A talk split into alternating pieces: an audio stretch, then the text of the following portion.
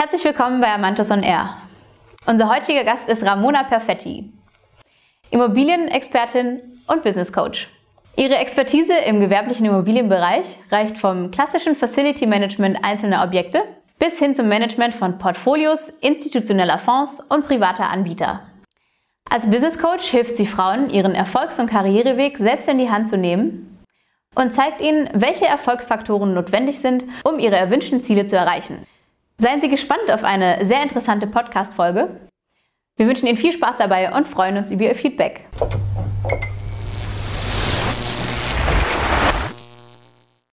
Cool. Dann äh, Ramona, erstmal äh, Cheers. Auch mit deinem Wasser. Freut mich riesig, dass du Dank, da bist. Danke, Und, vielen ähm, Dank für die Einladung. Ich freue ja. mich sehr, hier zu sein. Cool. Ähm, genau. Erzähl doch einfach mal, wer bist du, was machst du? Genau. Ja, mein Name ist äh, Ramona Perfetti. Ich bin 34 Jahre alt und schon mein halbes Leben in der Immobilienbranche. Ich habe nämlich mit 17 angefangen. Okay.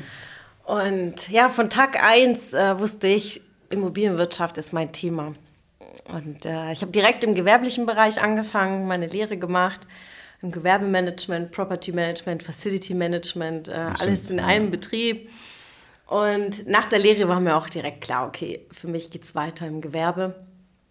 Und äh, so startete ich zuerst im Facility Management, dann machte ich noch meinen Immobilienfachwirt und dann wechselte ich ins Property Management. Also von ganz, Von sag ich mal, jede nach Stufe. oben, genau, jede Cool. Stufe habe ich mitgemacht. Und dann nach fünf Jahren Property Management sagte, ja, das, was meine Kunden machen, meine Asset Manager, das kann ich doch auch. Und so wechselte ich dann 2015 ins Asset Management, wurde direkt nach einem Monat als Portfolio-Managerin weiter befördert. Ja, und so entwickelte sich meine Karriere immer weiter.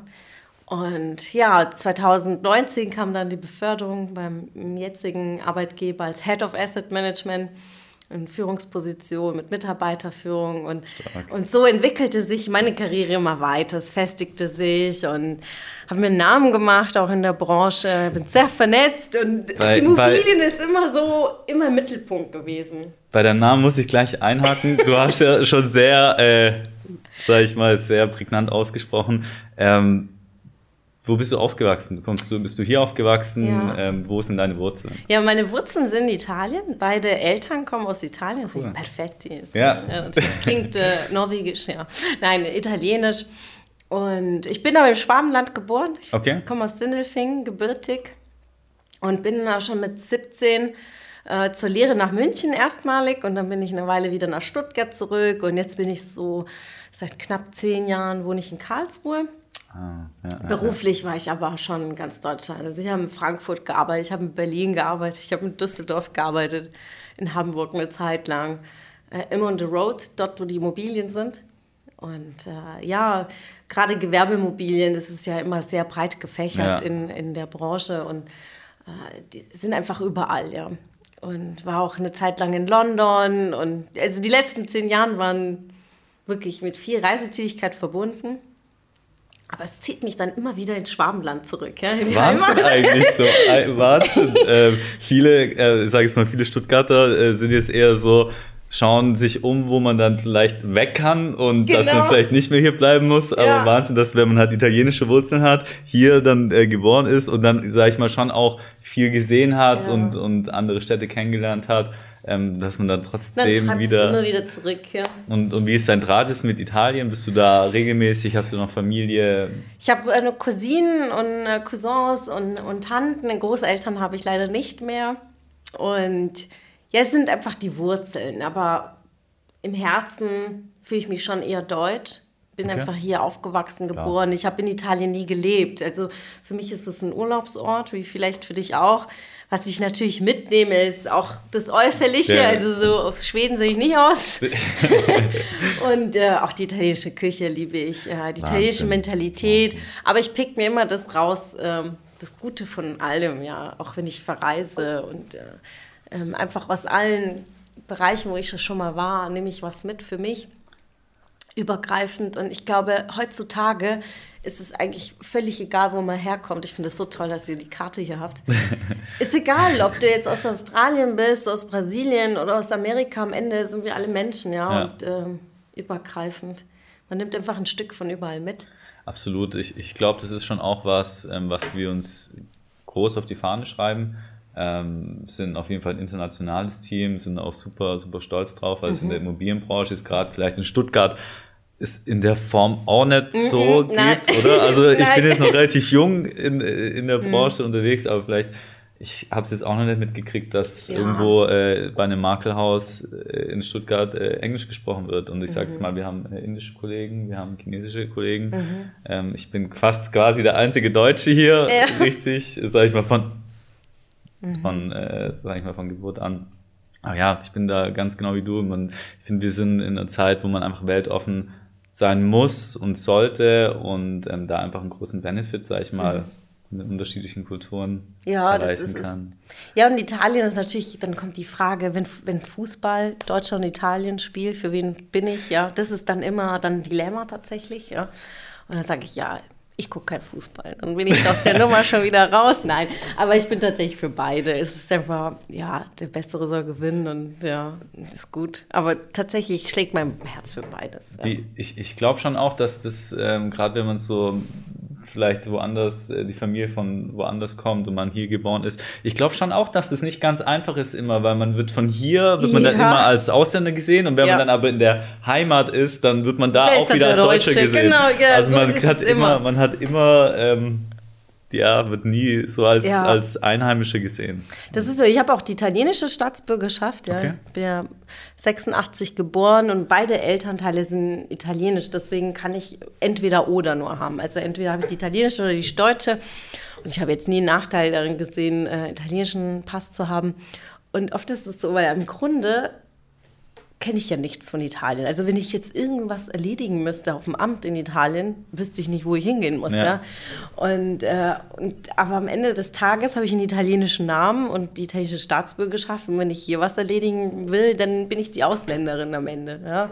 Also ist, man ist nirgendwo zu Hause, aber man ist Europäer. Das ist schon mal was.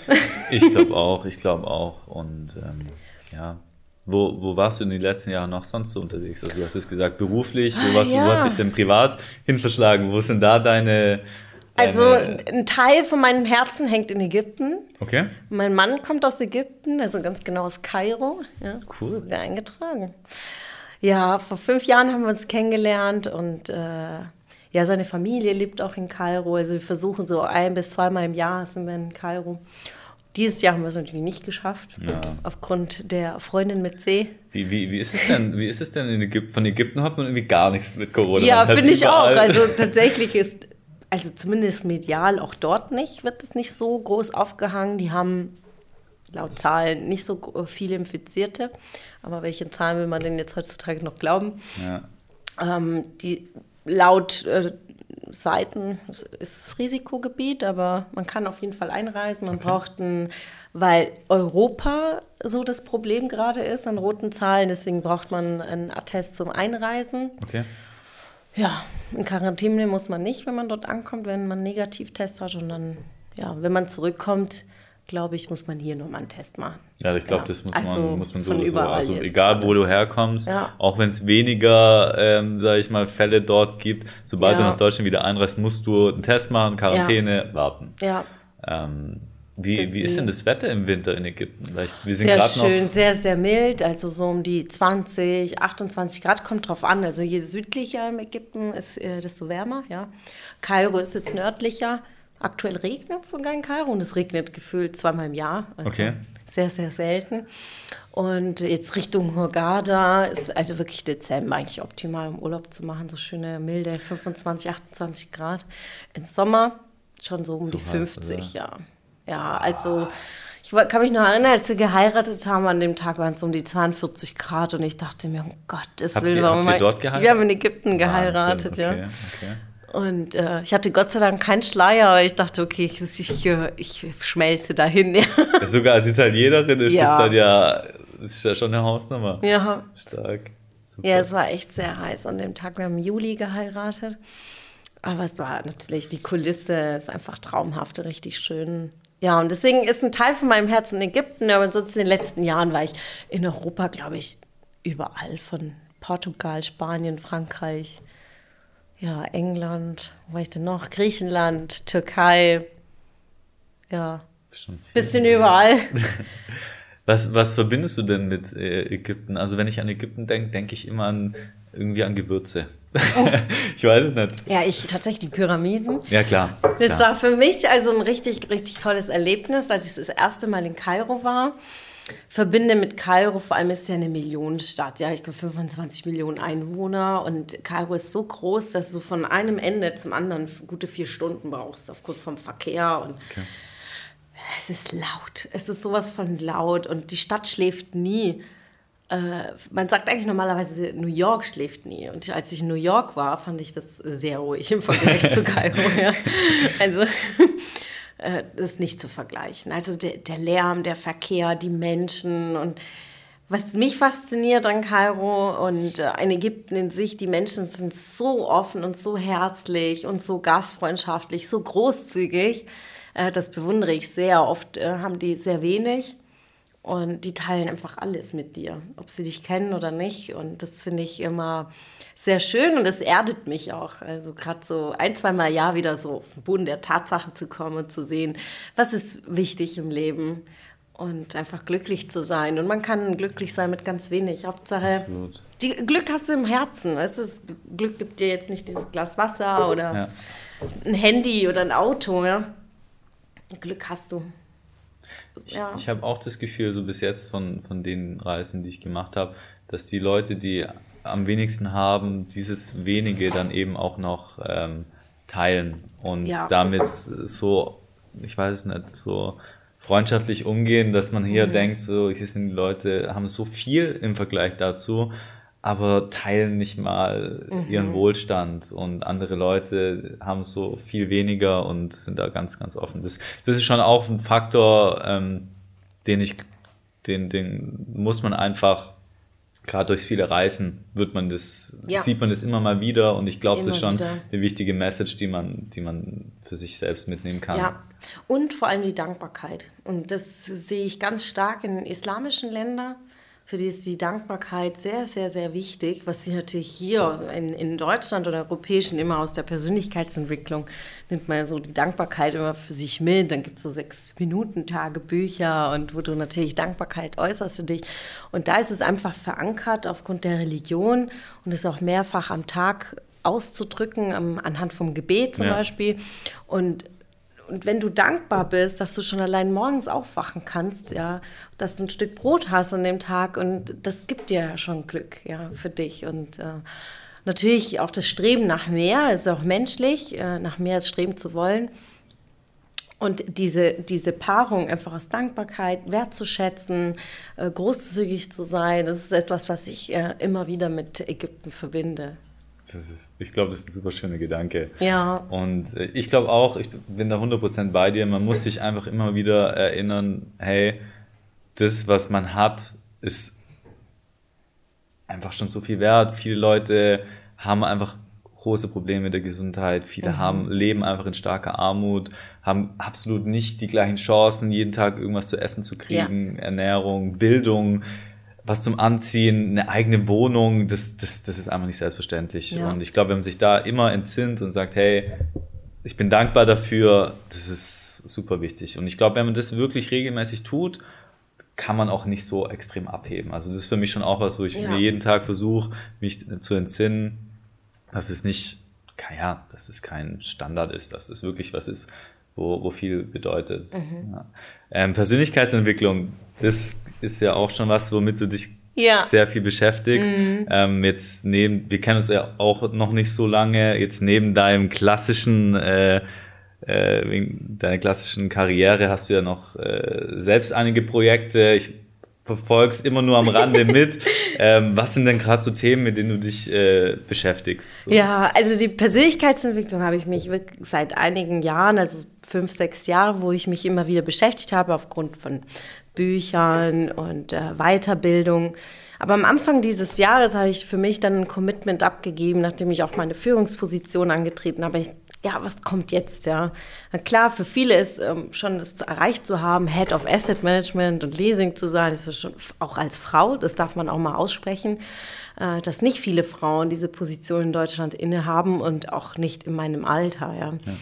Und bin auch sehr, sehr dankbar für meinen Werdegang, aber ich habe auch was dafür getan. Also geschenkt hat mir es keiner. Und aber am Anfang des Jahres habe ich einfach für mich gedacht, okay, was kommt jetzt?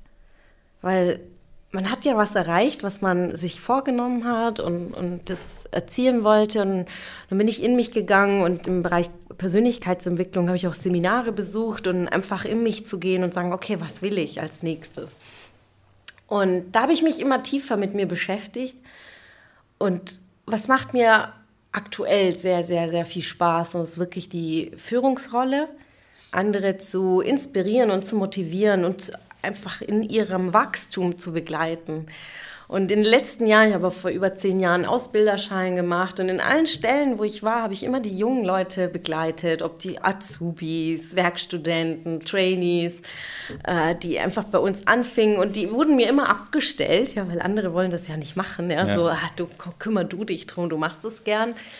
Und wenn ich heute zurückblicke auf die Leute, die ich begleitet habe in und was die jetzt für Stellen innehaben, Fondsmanager, Asset okay. Manager, das erfüllt mich einfach mit unheimlich viel Stolz. Ja, und, und auch jetzt äh, mein Team, die Entwicklung zu sehen von den einzelnen Mitarbeitern, habe ich gemerkt, das macht mir so viel Spaß. Und gibt, gibt, mir einfach ganz viel zurück. Äh, und so neben der Immobilie selbst. Aber die Immobilie ist ja ein Stück, ja, sie lebt ja nicht. Es lebt von den Nutzern, von den Mietern, von den Kunden, die rein und raus gehen, je nach Nutzung. Aber die Immobilie selbst hat ja kein Leben, sondern die Menschen. Und äh, die Führungsrolle hat mir ganz viel zurückgegeben. Und dann bin ich in, in mich gegangen durch Persönlichkeitsentwicklung und habe ich gesagt, ja, warum eigentlich nur meine Mitarbeiter? begleiten und nicht nur an, noch andere Menschen irgendwie was weitergeben an mein Wissen, an meine Erfahrungen. Und so startete ich im April während den Lockdowns äh, Online-Seminare, die ich zuerst From Junior to Senior nannte. So diejenigen, die einen Junior-Titel haben, Junior Asset Manager, Junior Property Manager, einfach auf die nächste Stufe zu begleiten. Und da merkte ich schon, bei dem ersten Online-Seminar waren über 80 Teilnehmer. Oh, okay. Ich habe diesen Termin online gestellt, zwei Wochen vor dem Termin. Und an dem 18. April waren 80 Teilnehmer in dieser Runde und ich war selbst sehr überwältigt über diesen Ausmaß, äh, was es gewonnen hatte innerhalb zwei Wochen. So startete ich dann in, im Mai mit dem nächsten Seminar. Äh, die Teilnehmer, die dann dabei waren, haben eine Umfrage bekommen, welche Themen sie noch interessiert. Und da haben sich immer mehr rauskristallisiert, dass die Frauen ein extra Seminar für sich wollten. Okay, das heißt, das, das, dieses 80 äh, Personen das Seminar, war gemischt. das war komplett gemischt. Genau. Okay. Und dann hat sich so rauskristallisiert, dass die Frauen sich so gewünscht haben, ja, wenn, wir sehen dich als Vorbild, wie hast du das eigentlich ja. geschafft? Und ich würde so gern auch äh, so wie du sein. Also ich habe ganz herzliche und offene Feedbacks bekommen. Und da habe ich mir gedacht, ja, die Ladies in der Immobilienwirtschaft sind, werden nicht wirklich gefördert. Also entweder hat man intrinsisch diese Motivation, Karriere zu machen und holt die Ellbogen raus, oder du bleibst stehen. Also es gibt diese zwei Varianten. Und dann habe ich gesagt, okay, lass mich mal ein Format machen nur für Frauen. Und dann habe ich im Juni äh, das erste Format für Frauen gemacht.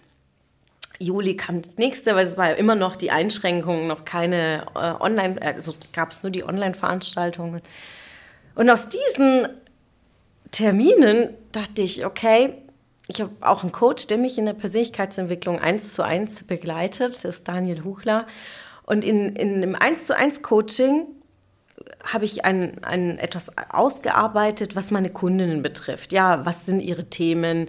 Durchsetzungsvermögen, Durchhaltevermögen, Klarheit, in welche Richtung geht es? Da habe ich das ausgearbeitet und dann stellt er mir die Frage, die Themen, die da jetzt stehen, betreffen das nur Frauen in der Immobilienwirtschaft? Habe ich mich jetzt auch gerade gefragt. Ja, genau. Das ist das jetzt, ich glaube, das ist ja für jeden Menschen, unabhängig vom Geschlecht, genau, auch. das sind super wichtige Eigenschaften, ja. um sich einfach jetzt nicht nur im, im, im Job, sondern einfach auch im Leben Ja. fortzubewegen. Ja, und dann war das August und äh, da waren wir in Holland. Da habe ich sozusagen mein VIP-Coaching, so nennt sich das, ein 1 zu 1 Coaching, zweieinhalb Tage mit meinem Coach. Und dann ging ich da so rein in das Thema und dann sage ich, ja, das betrifft alle und vor allem es betrifft alle Frauen. Ob jetzt eine Frau in der Automobilbranche arbeitet oder eine Frau als Industriekauffrau, alle haben diese Themen, ja. Und dann habe ich gesagt, ja, das stimmt, ich könnte eigentlich viel mehr Menschen helfen, als außer nur Frauen in der Immobilienwirtschaft. Und so habe ich äh, das Baby äh, entstanden, ähm, das heißt Frauen und Business, warum nicht? Und so entstand dann im September das allererste Live-Seminar. Und beim ersten Seminar waren um die 20 Teilnehmerinnen da direkt dabei. Stark. Im Oktober gab es dann die zweite Runde, im November jetzt die dritte Runde und jetzt, äh, wir haben jetzt Ende November und schon in diesen drei Monaten hat sich das so zu so einer tollen Community äh, aufgebaut und ich bin unglaublich dankbar, was da gerade auch so entsteht aus den Feedbacks der Teilnehmerinnen, die dabei waren und die sagen, ja Mona, danke für Tipp XY, das hat mir so viel gebracht und, und das macht mich einfach unheimlich glücklich. Klar, das verstehe ich. Was, was, was glaubst du denn? Also, wo du gerade diese Punkte aufgezählt hast, habe ich gedacht, ja, ich finde ähm, gerade so ähm, Persönlichkeiten müssen, sag ich mal, ja, gerade diese Eigenschaften im, im Berufsleben haben, um halt eben erfolgreich zu sein. Ähm, was glaubst du denn, wo, woher kommt es denn in der Immobilienbranche, insbesondere, das ist hier schon eine sehr männerdominierte Domäne ist? Was, Ja, es ist, es war schon immer sehr männerdominiert und da muss man auch unterscheiden, dass natürlich viel auch noch an Glaubenssätzen in den Menschen einfach drin ist, dass der Mann die Brötchen nach Hause bringt und die Frau nicht. Das ist bis heute noch in, in vielen Strukturen ähm, verankert, auch bei den Frauen.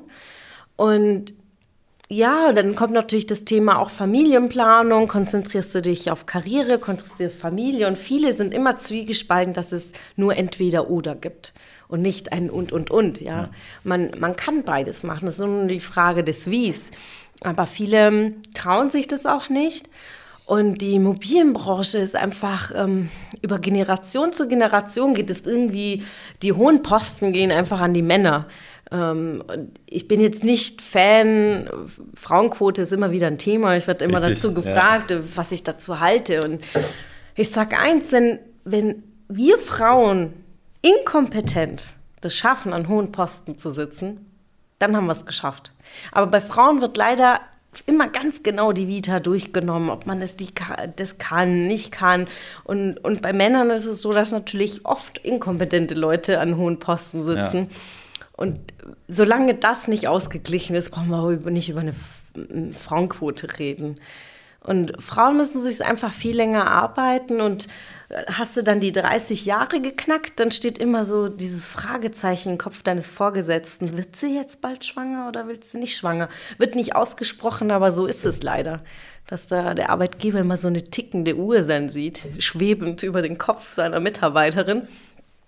Und dass man dann dem auch nicht zutraut, so eine Rolle zu nehmen. Sagt, ja, bis die eine arbeitet ist und und und und vielleicht fällt sie dann doch raus, ja. Und das ist traurig.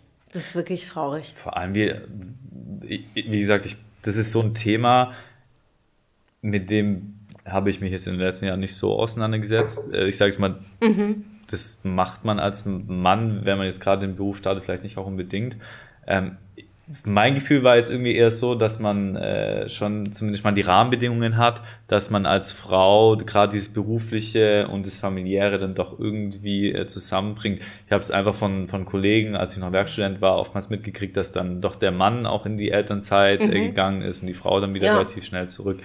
Ähm, und der, die, die Rahmenbedingungen, sind die deiner Meinung nach gegeben oder eher? Nicht immer, nicht Okay. immer. Also ist, wenn ich jetzt einfach so, so in meinem Umfeld schaue aus den letzten Jahren, die Entwicklung, ja, es gibt vereinzelt Fälle, wo auch der Mann in Elternzeit mal geht. Aber trotz allem fällt man als Frau eine Weile aus. Ja, man hat gerade den Bund, dann sitzt man nicht in zwei Tagen im Besprechungszimmer Ja. und macht einen Mietvertrag. Also äh, die Auszeit äh, braucht man und vor allem man will auch fürs Kind da sein. Also ähm, es ist natürlich zwiegespalten, ja. Und dann hat man irgendwo, es gibt auch die Frauen, die dann auch schlechtes Gewissen haben, sagen, ja, wozu habe ich denn ein Kind, wenn ich jetzt die ganze Zeit jetzt im Business tätig bin? Und da die Balance zu halten, Das ist die Herausforderung. Ich selbst habe jetzt keine Kinder, kann mir jetzt auch tatsächlich nicht vorstellen, mich da so hin und her gerissen zu fühlen. Und dann, es muss einfach mit dem Arbeitgeber passen.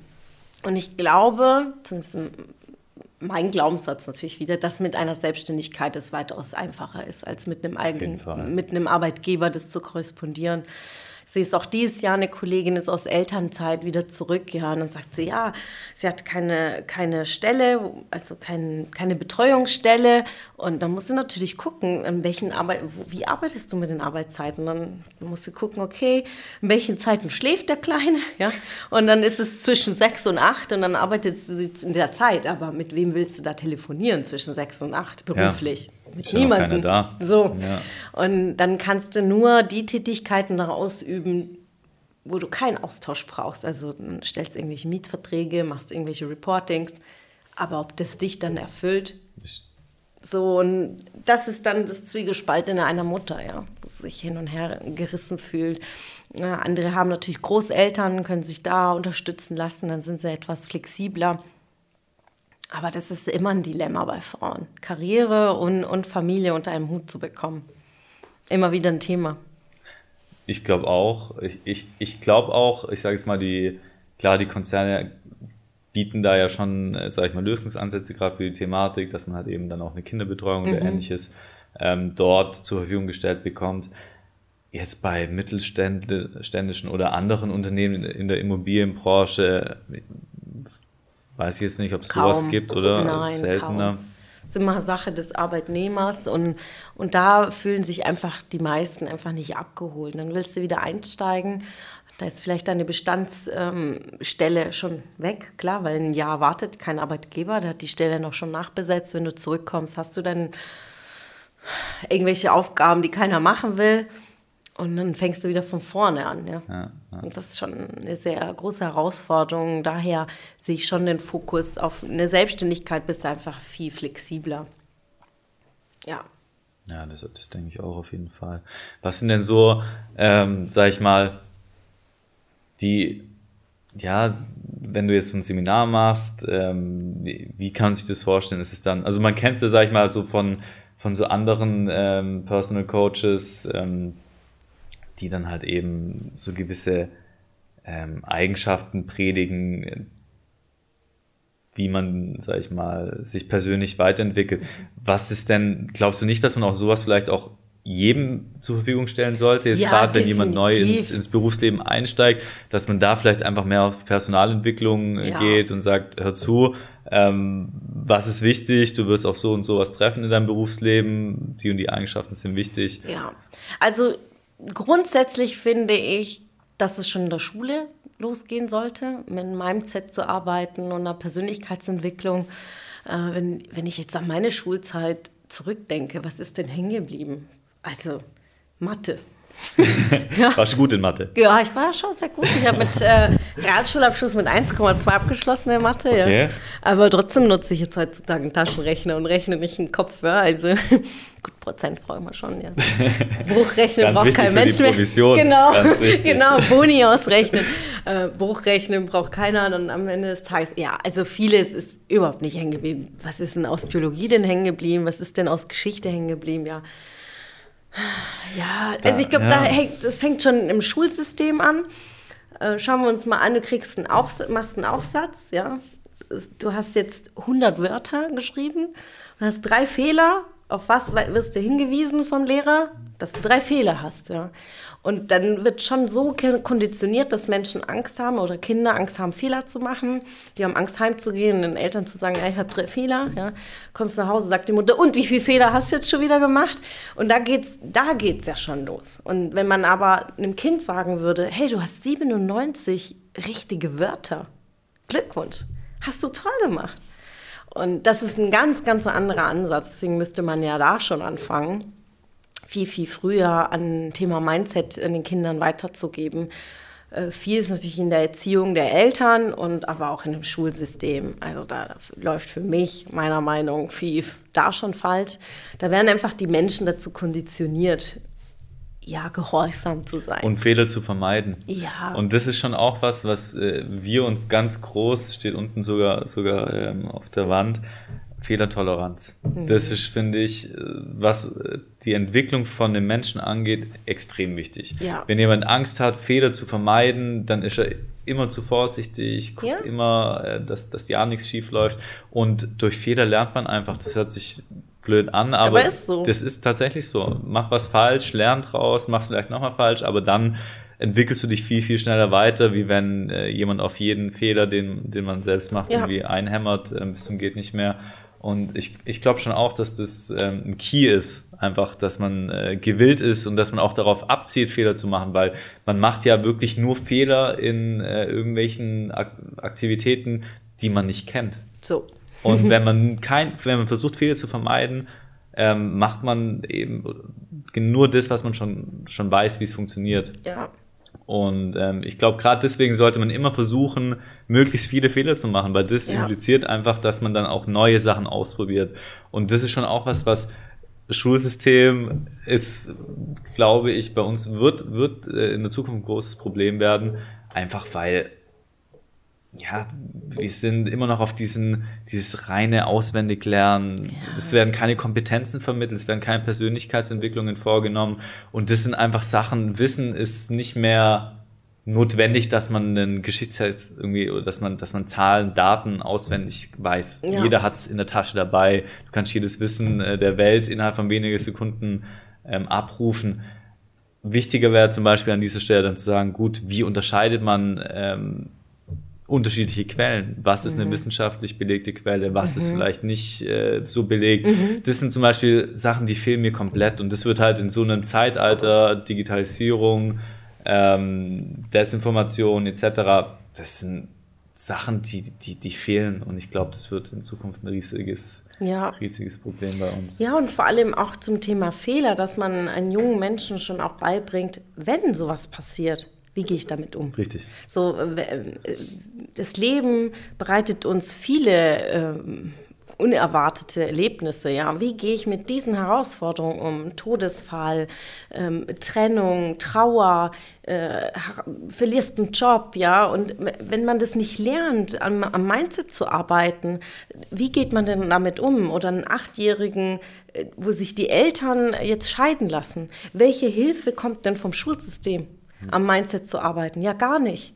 Ja, und dann fällt so ein Kind vielleicht zurück, lernt nicht und dann wird noch mehr raufgedrückt und dann wird ein, noch ein Schuljahr muss er wiederholen und noch mal drüber und das prägt ein Kind so sehr und oft hast du dann einen erwachsenen Menschen, der dann mit solchen Erlebnissen gar nicht klargekommen ist und der natürlich auch in, in den nächsten Jahren gar nicht am Erfolg arbeiten kann, weil ihn aus der Kindheit immer noch Themen belasten. Und da, deswegen sage ich immer, es fängt schon ganz, ganz, ganz früh an, an da zu arbeiten in dieser Fehlerkultur und vor allem, wenn man sich nicht traut, dann kommst du ja nie aus der Komfortzone Absolut. raus, wie du vorhin gesagt hast. Du lernst nichts Neues, du bleibst immer in dem, was du kennst, ja, und dann denkst du auch nicht weiter, dann hast du so große Limitierungen, dass du dich gar nicht traust, diesen einen Schritt da rauszugehen. Wir, wir, wir sprechen da schon auch wirklich oft äh, hier drüber, weil wir ja auch gerade äh, diese, diese Fehlerkultur haben. Ich glaube halt einfach, dass es auch damit zu tun hat, dass früher so der, der beste Werdegang war, äh, mach dein Abi, studier Maschinenbau und dann ab zum Daimler, zum Genau. Porsche, zum Male. 40 Jahre Bleib lang. da 40 Jahre, geh in Rente Ja. und dann war's das. Und Ja, ja. ich glaube, so wird es in Zukunft nicht mehr funktionieren. Mhm. Allein durch die Globalisierung äh, steigt der Wettbewerb krass. Und ähm, dadurch, wär- ich glaube, bin wirklich der tiefen Überzeugung, dass äh, das Schulsystem einfach, ja, das wird die nächsten Jahrzehnte uns große Schwierigkeiten bereiten. Weil ähm, klar bist du dann vielleicht gut auf dem Papier, aber du hast keine Kompetenzen. Wie leite So. ich ein Team? Ähm, wie kann ich mich durchsetzen argumentativ? Ähm, wie baue ich überhaupt so eine Struktur, eine Argumentationsstruktur auf? Ähm, wie kann ich eine Diskussion führen? Sowas. Und wie kann ich dann eben auch an einem gewissen Punkt sagen, hey, okay, du hast recht. Ja, und vor allem verkaufen. Sowas, ja. verkaufen lernst du doch nicht in der Schule. Und da geht es ja schon, die, die Skills mitzunehmen. Wie verkaufe ich den? Und, und am Ende ist es immer ein Kaufprozess, den man begleitet. Ja? Ich sage immer, es gibt keinen Verkauf, es gibt nur ein Kaufen, weil die Entscheidung liegt immer am Ende beim Käufer. Aber es bringt dir ja keiner bei. Auch nicht in der Ausbildung. Ja. Und in der Ausbildung ist es so fachlich, da lernst du, ich meine, ich habe ja Immobilienwirtschaft studiert, aber da lernst du Paragraphen über Paragraphen, den BGB lernst du auswendig, aber wie du einen Mietvertrag verhandelst, Ja. wie du dann am Ende diese Unterschrift auf diesen Vertrag drauf hast, das bringt dir keiner bei. Und schon diese Skills, die, und es ist alles Mindset und, und wie du dich da weiterentwickelst, diese Soft Skills dabei nimmst, da gibt es auch sehr, sehr wenig auf dem Markt, um sich da weiterzubilden. Und so kam ich dann auch dieses Jahr, wo ich dann sage, ich muss eine Mischung machen, ja, aus dem Fachlichen, natürlich die jungen Talente auch fachlich äh, weiterhelfen, aber im Mindset zu arbeiten, sich zu trauen, zu verhandeln, Skills mitzunehmen. Wie, wie bin, gehe ich empathisch mit meinen Mieter um? Wie bin ich in eine gute Führungsposition? Wo, wie komme ich da hoch? Und wie werde ich zu einem Leader? Ja, also das ist ein, wenn man es will. Ja, nicht jeder ist äh, für Leadership gemacht. Und äh, welche Skills? Und es sind ganz, ganz viele Soft Skills und vor allem auch da Persönlichkeitsentwicklung für seine eigenen Mitarbeiter mitzunehmen. Und was mir sehr, sehr geholfen hat, ist eine Coaching-Ausbildung. Also ich habe auch eine Ausbildung als Coach dann gemacht, um zu sagen, okay, ich lerne die Techniken, um eine Person zu seiner, zu seiner Klarheit zu kommen. Ja. Das sind ganz, ganz viele Fragetechniken dabei und einfach das in eins zu eins Gesprächen auch Blockaden zu lösen, Ängste loszulassen, um diesen Shift zu machen. Wie, wie gab es bei dir irgendwie so ein, so ein Schlüsselerlebnis, wo du dann gesagt hast, so, okay, das ist genau das, womit ich mich beschäftigen will, oder war es eher so ein Prozess? Es war ein Prozess. Also es war kein Schlüsselerlebnis, also es war einfach so einmal die Entscheidung, okay, es muss jetzt noch was zusätzlich kommen in mein Leben. Das war natürlich innerlich, wo ich gesagt okay, was ist der nächste Step? Und dann war das ein kontinuierlicher Prozess und natürlich hat äh, Corona irgendwie so mich dann noch mehr gestupst. Äh, Ich war dann eine Zeit lang auch in Kurzarbeit äh, über den Lockdown und dann hat man natürlich Zeit, sich zu reflektieren. Dann plötzlich so äh, 18, 20 Stunden aus meiner Wochenzeit zugewonnen, ja, durch die Pläntlerei, die weggefallen ist und dann einen Tag äh, äh, reduziert aus der Kurzarbeiterzeit. Und dann dachte ich mir, okay, was soll ich mit meiner Zeit dann? Okay, nicht mit mir zu beschäftigen, so, was will ich denn eigentlich? Und es war ein kontinuierlicher Prozess, ähm, der jetzt über, über den Sommer ging, bis ich dann im August gesagt habe, ja, also ich baue das weiter aus, weil ich einfach diesen Feedback bekommen habe, wie vielen ich da schon in dieser Zeit geholfen habe durch die Seminare und durch das 1 zu 1 Coaching. Und äh, ja, und dann habe ich mein erstes Buch geschrieben. Das wäre jetzt die nächste Frage gewesen. äh, wir hatten da vorhin schon äh, ja, ganz grob drüber gesprochen. Genau, ich, ich Äh, zeige es dir auch nochmal, ja. Bisschen Werbung darf man noch machen. Genau, ein bisschen Werbung. Frauen und Business. Ja, Frauen in Business, dadurch, dass äh, ja, das erste Seminarformat heißt ja Frauen in Business, warum nicht? Da habe ich mir gedacht, ich schreibe ein Buch dazu, denn ich habe einfach über die Jahre so meine eigenen persönlichen Erfolgsregeln entwickelt und aufgebaut, wo ich dann sage, okay, man kann sich daran angeln und sagen, okay, wie entwickle ich meine eigene Karriere anhand dieser fünf Regeln. Das Buch äh, dreht sich um diese fünf Regeln. Es ist auch ein Arbeitsbuch, also man darf das gern zerkritzeln und zerschreiben. Es hat immer wieder Fragen, um sich für sich zu beantworten und rauszufinden, was ist dein nächstes Ziel, ja? Okay, okay. Was sind denn diese fünf äh, Erfolgsprinzipien. Wenn, du- wenn du die ganz, wenn du die ganz, äh, je, wenn, wenn, wenn jetzt, sagen wir mal, das Studium ist vorbei, ähm, man ist jetzt gerade vielleicht in den ersten Wochen äh, bei dem Arbeit, Arbeitgeber. Was, was sind denn da so die Schwierigkeiten, wo die Leute berichten? Wo tut man sich schwer? Ja, viele tun sich schwer, weil sie erstmal kein Ziel haben. Okay. Äh, sie gehen in einen Job rein und ja, mal gucken. Und da ist es schon das Thema. Die Frage ist immer, auch wenn ich in Urlaub gehe, die, es ist immer sehr wichtig zu wissen, wohin denn. Gut, man kann auch so einen Koffer packen und einfach am Flughafen gehen und sagen, mal sehen, aber da musst du trotzdem die Entscheidung treffen, wohin. Und ein Navi gibt dir nur die Route, wenn du ihm erstmal sagst, wohin. Und das GPS schaut dann erstmal nach, wo stehst du. Und da fängt es schon an, erstmal zu erkennen, wo stehe ich, was sind meine Skills, was macht mir sehr Spaß, was will ich denn überhaupt, was will ich wirklich. Und wenn du erkennst, wo du gerade stehst und du weißt, wo du hin willst, dann kannst du dir einen Plan machen, wohin die Reise geht. Und viele suchen sich die ersten Stellen erstmal einfach nur eine Stelle aussuchen. Richtig, ja. ja Klassisches Studium vorbei, genau. 3-0 durch. Wo, wer Wo, will mich überhaupt? Genau, wer Kein will Plan. mich? Und dann sucht man sich irgendeinen Job erstmal aus und dann kommt man da an und weiß noch erstmal nicht, ähm, was man will, was auch okay ist. Man muss ja nicht direkt einen konkreten Plan haben. Ähm, aber wichtig ist, dass man da nicht so drei, vier, fünf Jahre in dieser in diesem Hamsterrad bleibt und sagt, ja, keine Ahnung, mal gucken. Äh, denn diese Jahre ist zum einen monetär, verliert man da einiges, wenn man einfach keinen kein klaren, konkreten Ziel ja. hat. Äh, und in der eigenen Entwicklung, weil wenn du nicht weißt, wohin, wo willst du denn noch aufbauen? Wenn dir jetzt zum Beispiel Vermieten sehr, sehr viel Spaß macht, einfach da die Skills so aufzubauen, dass du einfach der Vermietungsprofi bist. Äh, wenn du sehr gerne verwaltest, dass du natürlich der Verwalter bist.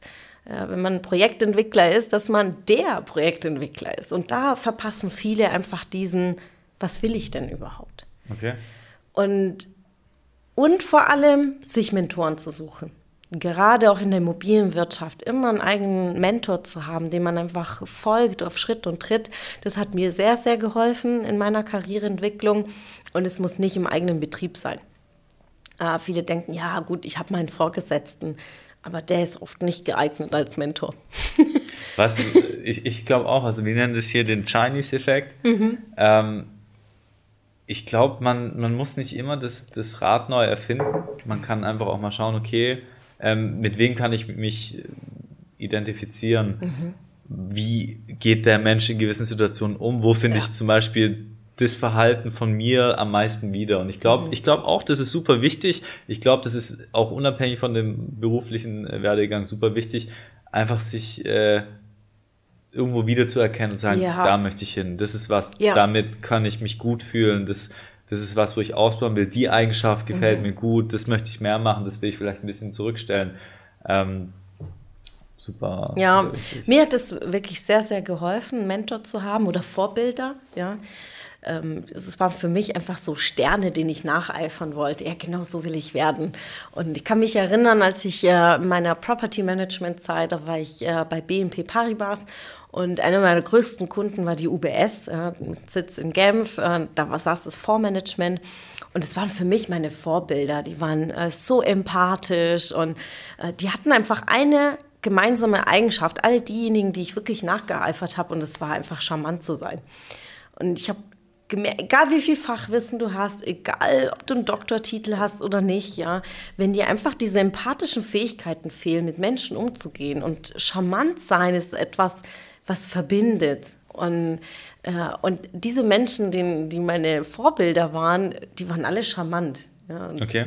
Und da habe ich auch eine Volksregel davon in meinem Buch heißt, sei charmant und professionell, äh, weil das dich einfach weiterbringt. Wenn du der Obermacker bist und super fachlich toll bist, aber ein super arroganter Typ, dann kommst du einfach nicht weit. Also vielleicht für eine Zeit lang, aber nicht nachhaltig. Ja. Und äh, das, das habe ich für mich ganz stark mitgenommen in den 17 Jahren. Und ich habe auch mit äh, vielen der Mentoren, die mich begleitet haben in der Zeit, habe ich heute noch Kontakt. Und äh, wenn ein Thema ist, wo ich sag, selber nicht weiß, wie es weitergeht, dann äh, ziehe ich die zur Rate. Okay. Okay. Das heißt, du hast nicht nur einen Mentor, du hast mehrere. Mehrere, ja. Mentoren. Ich habe natürlich im Bereich Investment äh, Mentoren, ich habe im Bereich Asset Management Mentoren. Jetzt im Bereich Coaching habe ich auch einen Mentor, wo ich sage, okay, im Aufbau meines Businesses, dass ich, äh, er ist der Profi, er ist da vorangeschritten und dann folge ich auf Schritt und Tritt. Ja, das ist auf jeden Fall. Ich glaube schon auch, das macht, das macht in jedem Bereich im Leben einfach ja. Sinn, dass man mal jemanden hat.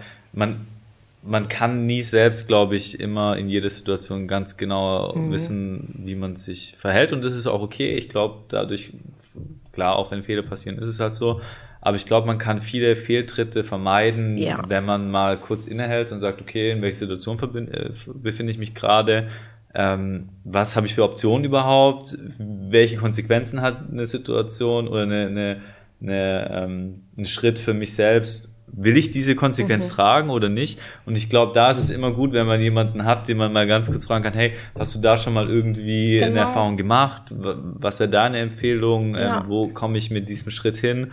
Ähm, absolut. Ja, und vor allem ist es so, dass du damit auch die Abkürzung nimmst, ja, weil du einfach viel mehr Zeit dir ersparst. Ja, vielleicht alleine bräuchtest du zwei, drei Jahre, um dahin zu kommen, aber mit einem Mentor schaffst du es ja in, innerhalb ein paar Monate, weil die einfach sagt, mach das, mach das, mach das und dann hast du es schon erledigt. Und das ist äh, ganz hilfreich. Und irgendwann mal durch die Erfahrung, die ich immer mehr gesammelt habe, war immer für mich wichtig, okay, ich habe Vorbilder und Mentoren, aber dann auch für andere Vorbild zu sein, die noch in diese Stufen noch hinkommen, wo ich jetzt schon erreicht habe.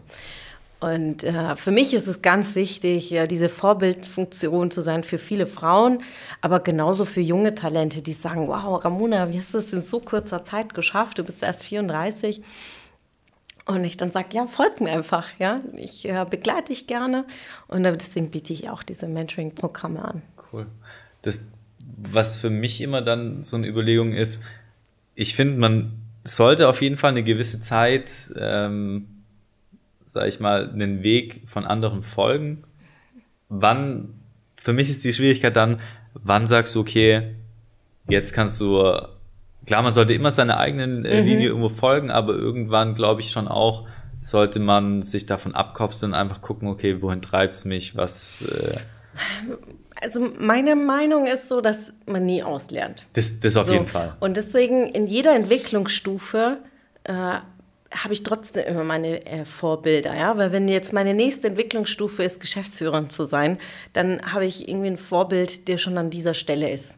So und und deswegen ist man, das Leben ist ja wie so eine Treppe, kann man sich vorstellen. Und jedes Mal, wenn ich mich entwickle, gehe ich eine Stufe nach oben. Und diejenigen, die sich gerade entwickeln, ihre Stufen nach oben, sehen mich einfach auf dieser Stufe, drei Stufen weiter als Vorbild. Und ich habe halt ein Vorbild, das vier, fünf Stufen vor mir ist. Ich glaube, dass mit dem Vorbilder haben und Mentoren haben, dass das nie weg sein wird. Außer ich möchte jetzt was anderes machen. Wenn ich jetzt morgen mich entscheide, Friseurin zu werden, ja, dann habe ich einfach einen anderen Vorbild. Wäre ja? ja auf jeden Fall ein sehr äh, radikaler, genau. radikale Umorientierung. Ja, aber es gibt es ja. ja. und äh, viele orientieren sich komplett neu im Leben. Aber dann braucht man auch einen neuen Vorbild, einen, einen neuen Mentor, ja. Wenn du jetzt, sag ich mal, so von dem klassischen Immobilienbusiness und der Persönlichkeitsentwicklung äh, es ist ja schon auch, klar hat es miteinander zu tun. Mhm. Ähm, ist es dann, sag ich mal, in deiner Überlegung dann irgendwie zu sagen, okay, das ist schon vielleicht eher was, was sich dann noch anders weiterentwickeln will? Oder gibt es irgendwelche Sachen, wo du sagst, das wäre jetzt so für dich der nächste Schritt? Ich meine, Coachings, Bücher schreiben, was. Äh ja, mein Herz brennt aktuell für beides. Ich liebe Immobilien. Ich habe auch ein eigenes Immobilienportfolio mir aufgebaut okay. über die letzten Jahre, was natürlich irgendwo ein bisschen nebenbei lief, weil es auch Wohnimmobilien sind und wirklich nicht, nicht so zeitintensiv oder verwaltungsintensiv sind. Mein Ziel ist es schon, mein eigenes Portfolio weiter auszubauen auch im Bereich äh, Gewerbeimmobilien einzusteigen, weil da auch meine Expertise ja. ist. Natürlich ist es vom Volumen, Finanzierungsvolumen nochmal eine andere Nummer. Äh, und das Coaching-Business ist einfach so eine riesen Herzensangelegenheit. Und irgendwo ist es aus einem Hobby schon ein Beruf geworden. Und für mich ist das Ziel, das weiterhin zu koppeln, ja, zu sagen, okay, wie bringe ich Leute einfach in ihren Beruf und mit dem Fokus auch in der Immobilienwirtschaft. Und ich ziehe auch ähm, immer die Immobilienwirtschaftsleute. Also ich, ich coache auch ähm, Frauen, die ganz was anderes machen. Ich habe zum Beispiel aktuell eine Polizistin, äh, okay. die äh, in ihre Selbstständigkeit aufbaut als ähm, Personal Coach und Ernährungsberaterin. Und Business funktioniert immer gleich. Ja, du brauchst deine Leads, du brauchst deine Kunden, du musst verkaufen können und du musst denen aber auch was anbieten können. Ja und das, was, wo der Bedarf gerade da ist. Und da begleite ich einfach die, die Frauen in diesem Prozess und vor allem in ihrer eigentlichen Entwicklung als Unternehmerin. Und äh, das macht mir einfach unglaublich viel Spaß, aber ich merke natürlich immer wieder, dass äh, Frauen in der Immobilienwirtschaft immer mehr natürlich zu, zu mir kommen, weil die sagen, ja, okay, dort wo du bist, da will ich auch hin. Ja. Ja, ich glaube, in Stuttgart bist du ja auch äh, bekannt. Und ich glaube ja. schon auch, dass viele da sagen, oh cool, finde ich ja. gut und vielleicht kann ich da schon echt eine, eine Scheibe von abschneiden. Ähm, was mich immer interessiert, wenn jemand erzählt, ja, eigenes Immobilienportfolio, äh, was war deine erste Immobilie? Meine erste Immobilie, da war ich 25, war eine zweieinhalb Zimmerwohnung und das war ein Riesenzufall, denn ich äh, wohnte in dieser Immobilie als Mieterin. Und eines Tages rief mich mein Eigentümer an und sagte, ja, Frau Perfetti, äh, ich habe einen Makler beauftragt, für, dass Sie Bescheid wissen, demnächst werden Besichtigungen stattfinden. Ähm, ich verkaufe die Wohnung und ich so Schock des Lebens, weil ich war erst drei Wochen, äh, ja, drei, vier Wochen in der Wohnung, gerade frisch eingerichtet und ich sah schon die Eigenbedarfkündigung so vor meinen Augen. und äh, ist keine klassische Kapitalanlage, also wirklich eine sehr hochwertige Wohnung. Und dann habe ich gesagt, ja, ich würde sie gern kaufen. Also direkt so am Telefon. Ja, äh, ihr Ernst? Du dachtest ich, ja, die Junge. Hast du den Makler bezahlt? Nein, natürlich nicht, ja. Und äh, da, zu dem damaligen Zeitpunkt hatte ich sogar äh, Vermietungsprovisionen Makler bezahlt und dann war das Thema eh dann recht schnell gegessen. Und ja, und dann habe ich einen Vorschlag gemacht, ja, ich würde es gern kaufen und der war erstmal sehr verdutzt und dann habe ich gesagt, ja, okay. Und es war ein, ein schon zu dem damaligen Zeitpunkt Spottpreis.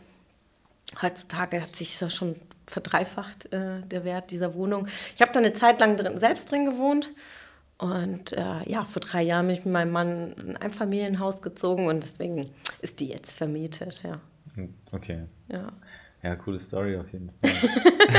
es war ein schöner Zufall und dann irgendwann mal kam die nächste Immobilie mit äh, drei Einheiten, die vermietet ist äh, und unsere eigene genutzte ja, auch da, klar, die großen äh, Immobilieninvestoren, die sagen, ja, selber nie im Eigenheim wohnen, auch da äh, in Miete zu wohnen, weil das äh, äh eine Geldverbrennung ist, sehe ich anders, je nach Immobilie. Ich habe natürlich in der Immobilie, wo wir selbst wohnen, den Value-Add-Ansatz gesehen. Ja.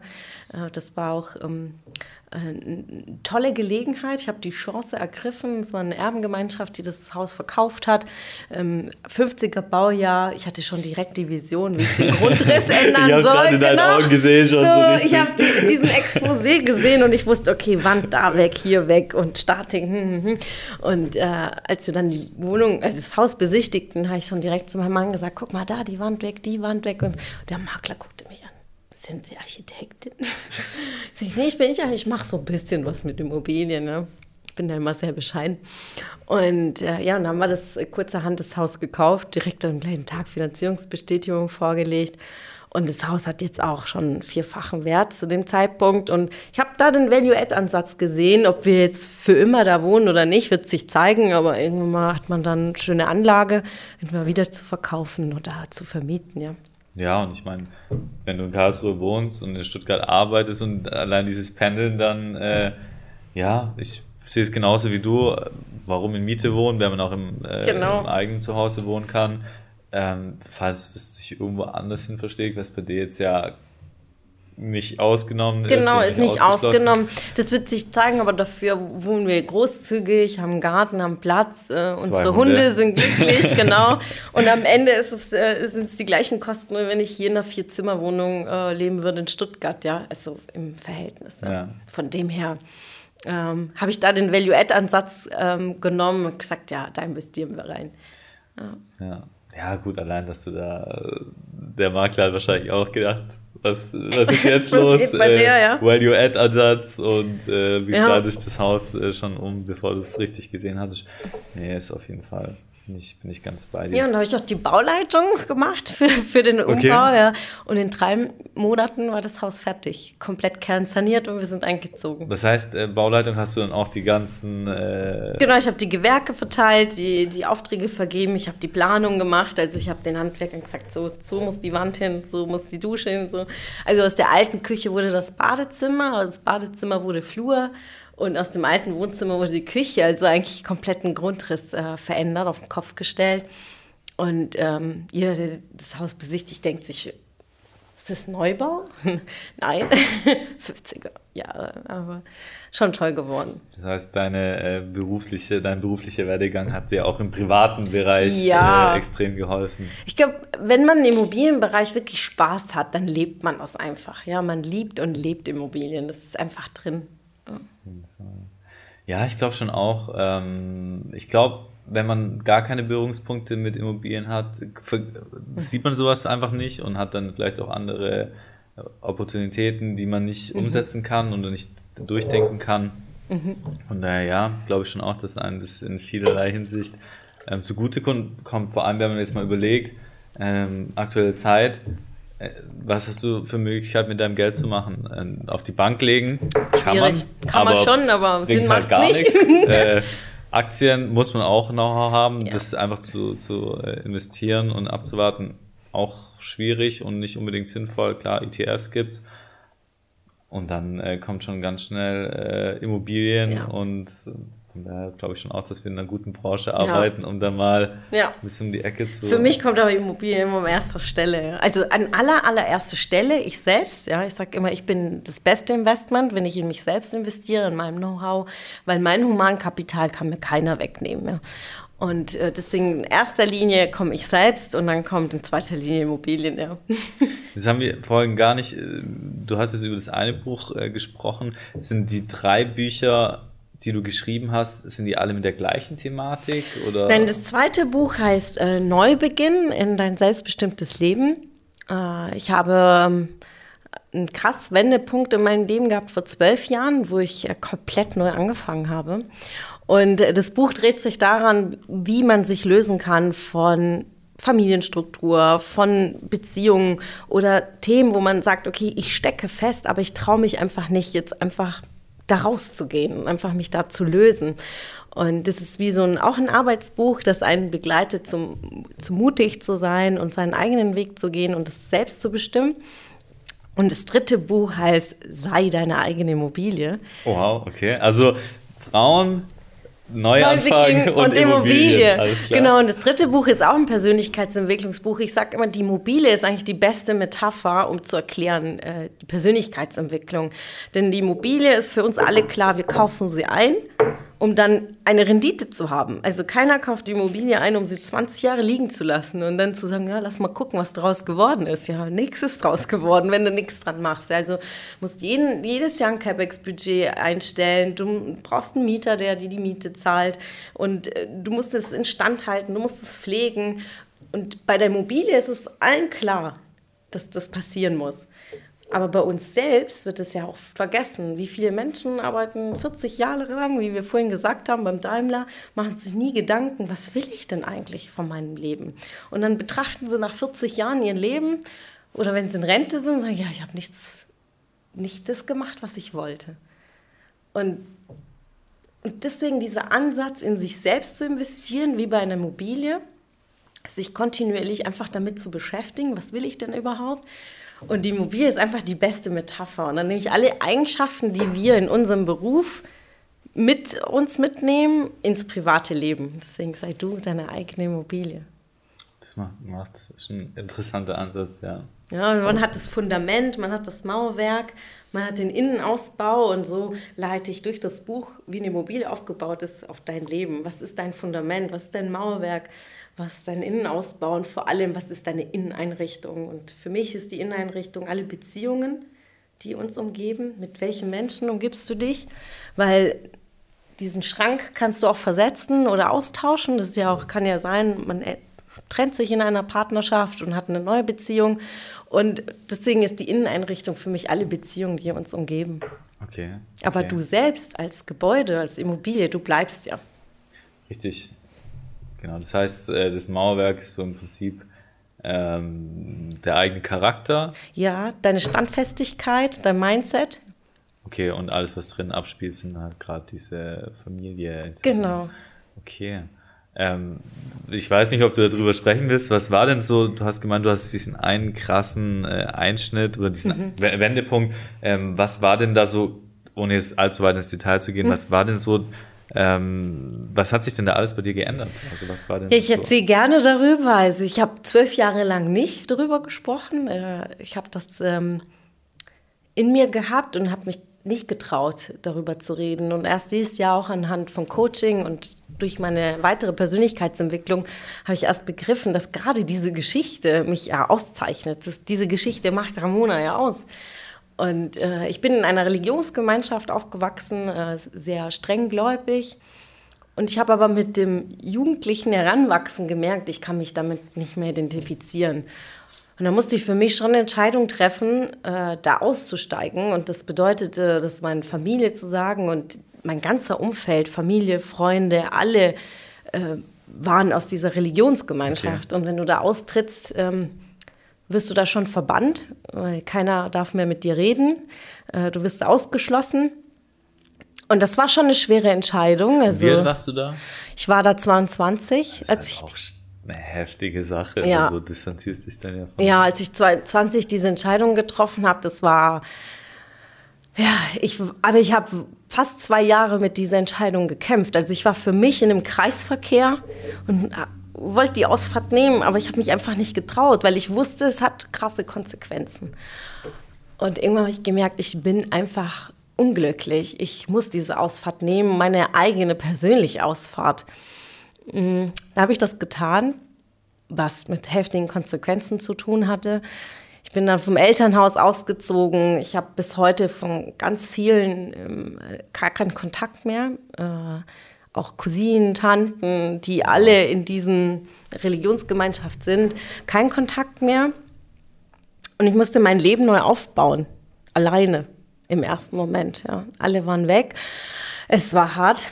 Es war nicht einfach, aber für mich bedeutet es gleichzeitig Freiheit, weil ich einfach das jetzt endlich tun konnte, was ich wollte. Für mich war auch Karriereentwicklung ein ganz wichtiger Bestandteil und diese Glaubenswerte für mich waren nicht passend mit den Glaubenssätzen der Religion. Und dann ging ich einfach meinen Weg. So habe ich ein neues Umfeld aufgebaut, Freunde. So entstand dann natürlich mein Leben und meine Karriere in diesen zwölf Jahren. Wenn ich zurückblicke, denke ich, was für eine Wahnsinnsgeschichte, so powerful, die ich dann auch zwölf Jahre in mir gelassen habe und wirklich niemandem erzählt habe. Und im Sommer habe ich mich entschieden, zusätzlich zur Coach-Ausbildung eine Speaker-Ausbildung zu machen. Und während dieser Ausbildung brach diese Geschichte aus mir raus. In Tränen erzählte ich meinen Speaker-Kollegen äh, das, was vor zwölf Jahren passierte. Und alle guckten mich so an und sagen, was für eine Hammergeschichte. Ja, ganz crazy. Ich so verrückt. In dem Alter so eine Entscheidung zu treffen, ja. das, das, das prägt einen, glaube ich, ja, ungemein. Das, das hat mich sehr, sehr geprägt. Und vor allem, ich dachte, ich habe Familie verloren und Freunde verloren. Was soll ich denn noch verlieren? Deswegen bin ich all in in meinem Beruf, im Job rein. Egal, was jetzt sich für Herausforderungen gestellt haben, dachte ich mir, jo, was kann, soll denn noch Schlimmeres passieren im Leben? Ja? Und, und, und mit dieser Toughness und mit diesem Freiheitsgefühl lebe ich einfach, mit Begeisterung, mit Leidenschaft für das, für was ich mich einfach entschieden habe. Ja, und deswegen Neubeginn in dein selbstbestimmtes Leben. Ich kann ein Lied davon singen. Ja. Ich glaube, das sind die Menschen, die, ich finde, im Sportlichen merkt man es ganz krass, so die, mhm. die nichts zu verlieren haben, das sind ja. die gefährlichsten. Das sind immer die, vor denen hat jeder Angst. Und da, ja, denke ich so spontan genau. an Mike Tyson, weißt du? Ja. Nass gewesen, nie irgendwas gehabt. So, das ist der, der kämpft sich raus. Aha. Und ich glaube auch, äh, gerade solche Entscheidungen, gerade solche Erlebnisse, das äh, macht Menschen dann aus, die dann für ihr restliches Leben, das prägt ja, ein. Und das hat mich sehr, sehr geprägt. Vor allem, nachdem ich mich auch entschlossen habe, äh, da auszutreten, nach einem Monat ist meine Oma verstorben. Und ich werde es nicht vergessen, ich war auf der Beerdigung, da waren bestimmt so 200 Leute und keiner, kein einziger Mensch auf dieser Beerdigung hat mir ein Beileid ausgedrückt, weil sie okay. ja nicht mit mir reden durften ich habe mich gefühlt auf dieser Beerdigung, als wäre ich die Tote. Also ja. nicht meine Oma. Das hat mich so krass ähm, geprägt in dem Moment, wo ich gesagt habe, ich will wirklich nichts mehr damit zu tun haben. Und ja. dann habe ich das so vergraben, ganz tief, ja, so im, bildlich in meinem tiefsten Keller, dass ich einfach da nie wieder darüber gesprochen habe. Und ganz, ganz wenige in meinem Umfeld, klar, mein Mann äh, wusste diese Geschichte und eine sehr gute Freundin, ansonsten kannte keiner im Umfeld diese Geschichte. Und seit diesem Jahr bin ich öffentlich damit rausgegangen, auch auf Social Media habe ich gesagt, okay, das bin ich, ja. Und ähm, damit einfach andere ein Learning davon sich ziehen können, wenn sie sich etwas nicht trauen, aufgrund dessen, ah, was sollen die anderen sagen? Oder ja, meine Familie will das nicht. Mach es einfach. Am Ende musst du dich im Spiegel angucken und glücklich sein. Ne? Und äh, ich habe mittlerweile auch einen guten Kontakt zu meinen Eltern. Also die ersten Jahre waren natürlich erstmal sehr eingeschränkt und schwierig. Und äh, mit der Zeit hat sich das beruhigt. Ich habe natürlich nicht so ein Verhältnis wie andere Kinder mit zu ihren Eltern haben. Aber ich liebe meine Eltern sehr und ich bin sehr, sehr dankbar für die Erziehung, die ich genossen habe. Die ist ja auch ein Teil von mir. Klar. Aber irgendwann mal musste ich einfach für mich diese Entscheidung treffen. Ich bin nicht Teil dieser Welt. Ich bin Teil einer anderen Welt. Wahnsinn, Wahnsinn. Ich verstehe das voll. Also ich hatte das auch im Freundeskreis, ähm, hatte ich das wirklich oftmals, wo man das gar nicht so auf dem Schirm hatte, dass, dass die Eltern, dass, dass die dann in einer sehr, ähm, sag ich mal, ja, sehr, ja, ich sage jetzt nicht extremen, aber in einer sehr krassen Glaubensgemeinschaft drin waren, und die Eltern halt eben auch, die Familie auch, die haben, man wird ja schon irgendwo dann sicherlich abgestempelt, gerade in dem mm, Alter, so ja. 18, 19, 20, wenn das ja, sowas. Das ist schon so. Also klar, aus der Schulzeit habe ich auch noch vereinzelt Freunde und äh, die natürlich wissen, damals äh, war es halt so, dass ich ein Teil von dieser Religionsgemeinschaft war und viele Sachen waren einfach nicht erlaubt. Ja. Und gerade als äh, junges Mädchen will man dann auch so, oh, man will auch mal saufen gehen oder Party machen und das war alles nicht erlaubt und musste ich einfach später einfach alles nachholen. das heißt, du bist jetzt gerade jedes Wochenende. Nein, Ja, genau.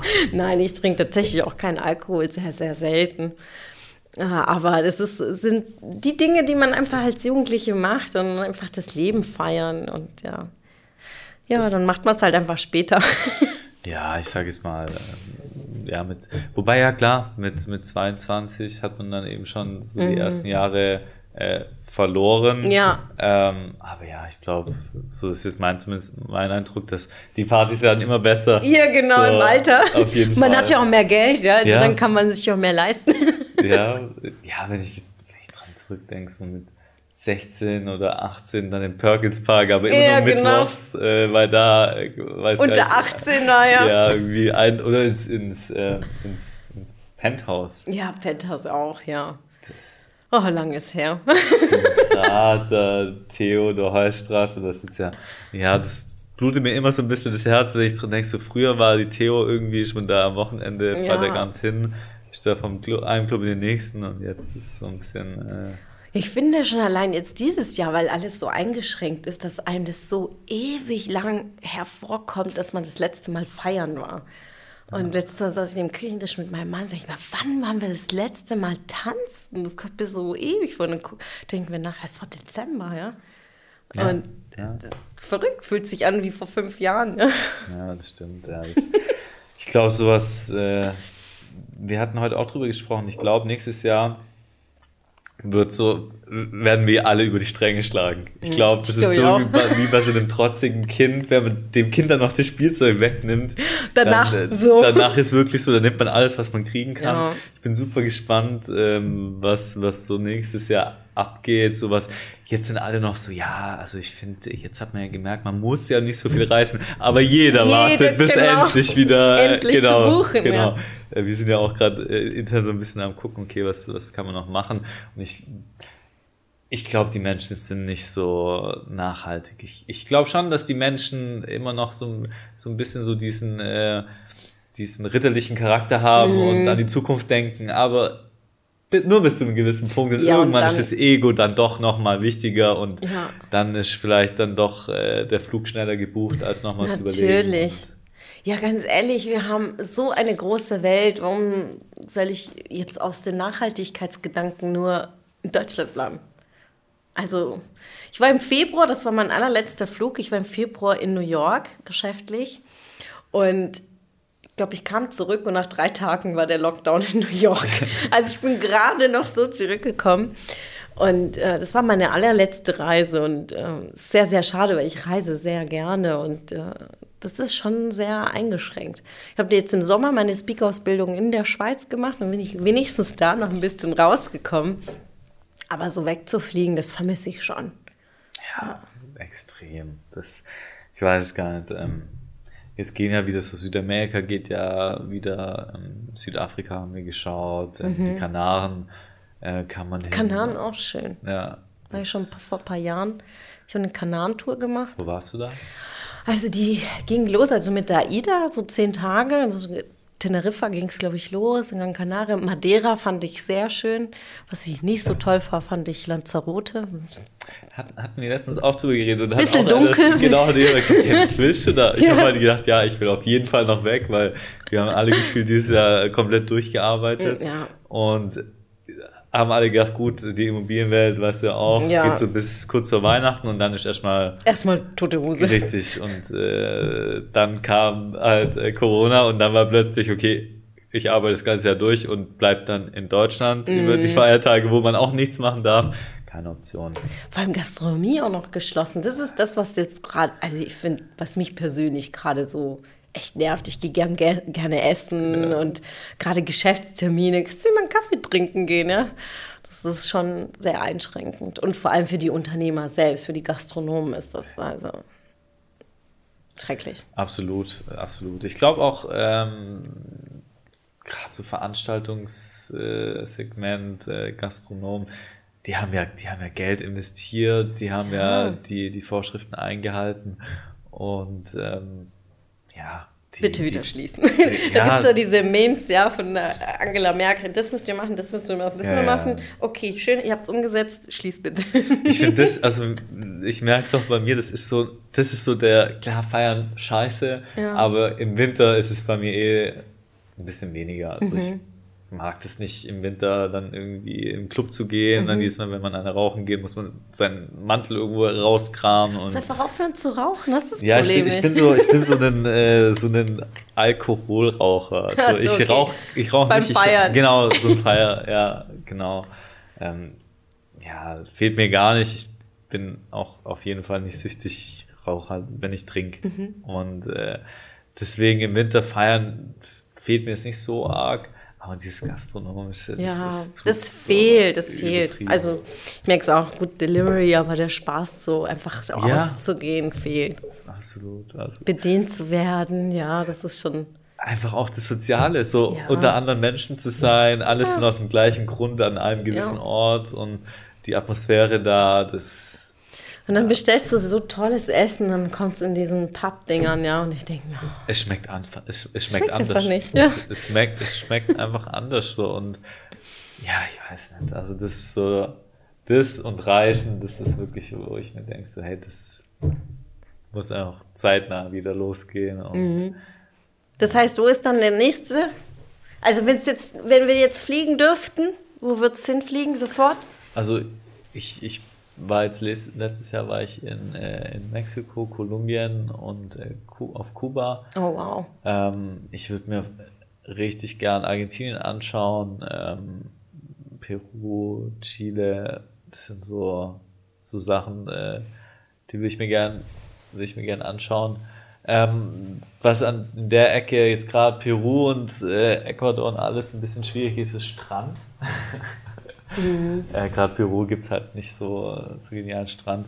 Ich weiß es nicht. Also jetzt gerade äh, gucken wir immer ein bisschen nach, äh, nach Südafrika. Kann man hin, gibt es eigentlich auch alles und gerade die Ecke. Wahrscheinlich da. Da wird es wahrscheinlich hingehen. Oder halt, ja, Südamerika, da kann man, Brasilien kann man ja Ja, Brasilien quasi auch. ganz normal, ganz normal leben. Bei dir? Was steht an? Also ich würde tatsächlich gerne nach Dubai. Mein Mann war im Okay. Januar in Dubai, er ist ganz begeistert von Dubai. Er hat gesagt, da müssen wir noch hin. Also da hätte ich jetzt eigentlich direkt Lust, äh, mal eine Woche oder so nach Dubai. Ich glaube, länger braucht man natürlich nicht. Ich glaube, ich stelle es mir nicht so geil vor, muss ich sagen. Das ist für mich so, so super rich. Ja. Irgendwie alles so zurecht äh, gebaut, dass Ja. es halt irgendwie. Einfach mal gesehen, rüberkommt. ja. Aber so jetzt mal so richtig schön an den Strand legen, glaube ich, so Thailand. Thailand geht ja auch irgendwie, ähm, kann man, kann man glaube ich machen. Hat ein Freund mir erzählt, kann man, äh, kann man hin, muss irgendwie nur in diese Quarantäne, aber Ja. das ist ein relativ dehnbarer Begriff scheinbar dort. Okay. Mhm.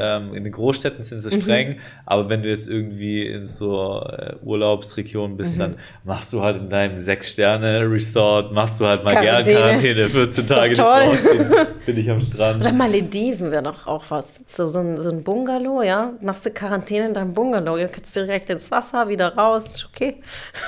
Würde ich, würde ich schon auch mitgehen, ja. Bei mir ist immer so das Thema, ich finde Strand ultra geil. Das ist so, mhm. wenn ich, da, ich, ich, das ist auch wirklich der einzige Urlaubsort, wo ich eigentlich keine Musik höre. Ansonsten finde ich so das wichtigste, äh, das wichtigste Gadget auf einem, auf, im Urlaub ist, sind die Kopfhörer. Mhm. So, ich könnte ohne Kopfhörer keinen Urlaub machen. Das wäre für mich so. das ist so wie auch, aber Sport ohne Kopfhörer geht nicht. Nee, das, da fehlt irgendwie was so. Das, genau. Und ähm, ja, dann so ein paar Tage am Strand ist mega. Mhm. Da merkt man einfach auch, okay, man kommt extrem runter. Deswegen mache ich es auch immer ganz gerne so am Anfang ein paar Tage Strand, weil das ist schon was, da sehnt man sich danach. Mhm. Und am Ende einfach so ein paar Tage. Ja. Und dazwischen bin ich dann schon jemand, da brauche ich schon ein bisschen Action, will irgendwie was erleben, auch jetzt vielleicht mhm. so einen Dschungel rein, irgendwie auch mal vielleicht ein bisschen äh, fahrlässig unterwegs, aber. Deswegen Kolumbien. Ja, Kolumbien ist auch auf meiner Liste, das würde ich auch sehr gerne machen. Extrem. Das Schön, ist ne? so ein geiles Land. Ich habe, glaube ich, noch gar, ich war einen Monat nur dort, ähm, gar nicht so viel von dort gesehen. Es ist halt auch riesig. Ja. Ist, es gibt alles. Es gibt, du kannst in die Berge, mhm. du kannst in den Dschungel, du kannst an, ans, ans Meer, ähm, du kannst alles machen. Und ja, ähm, ja es ist.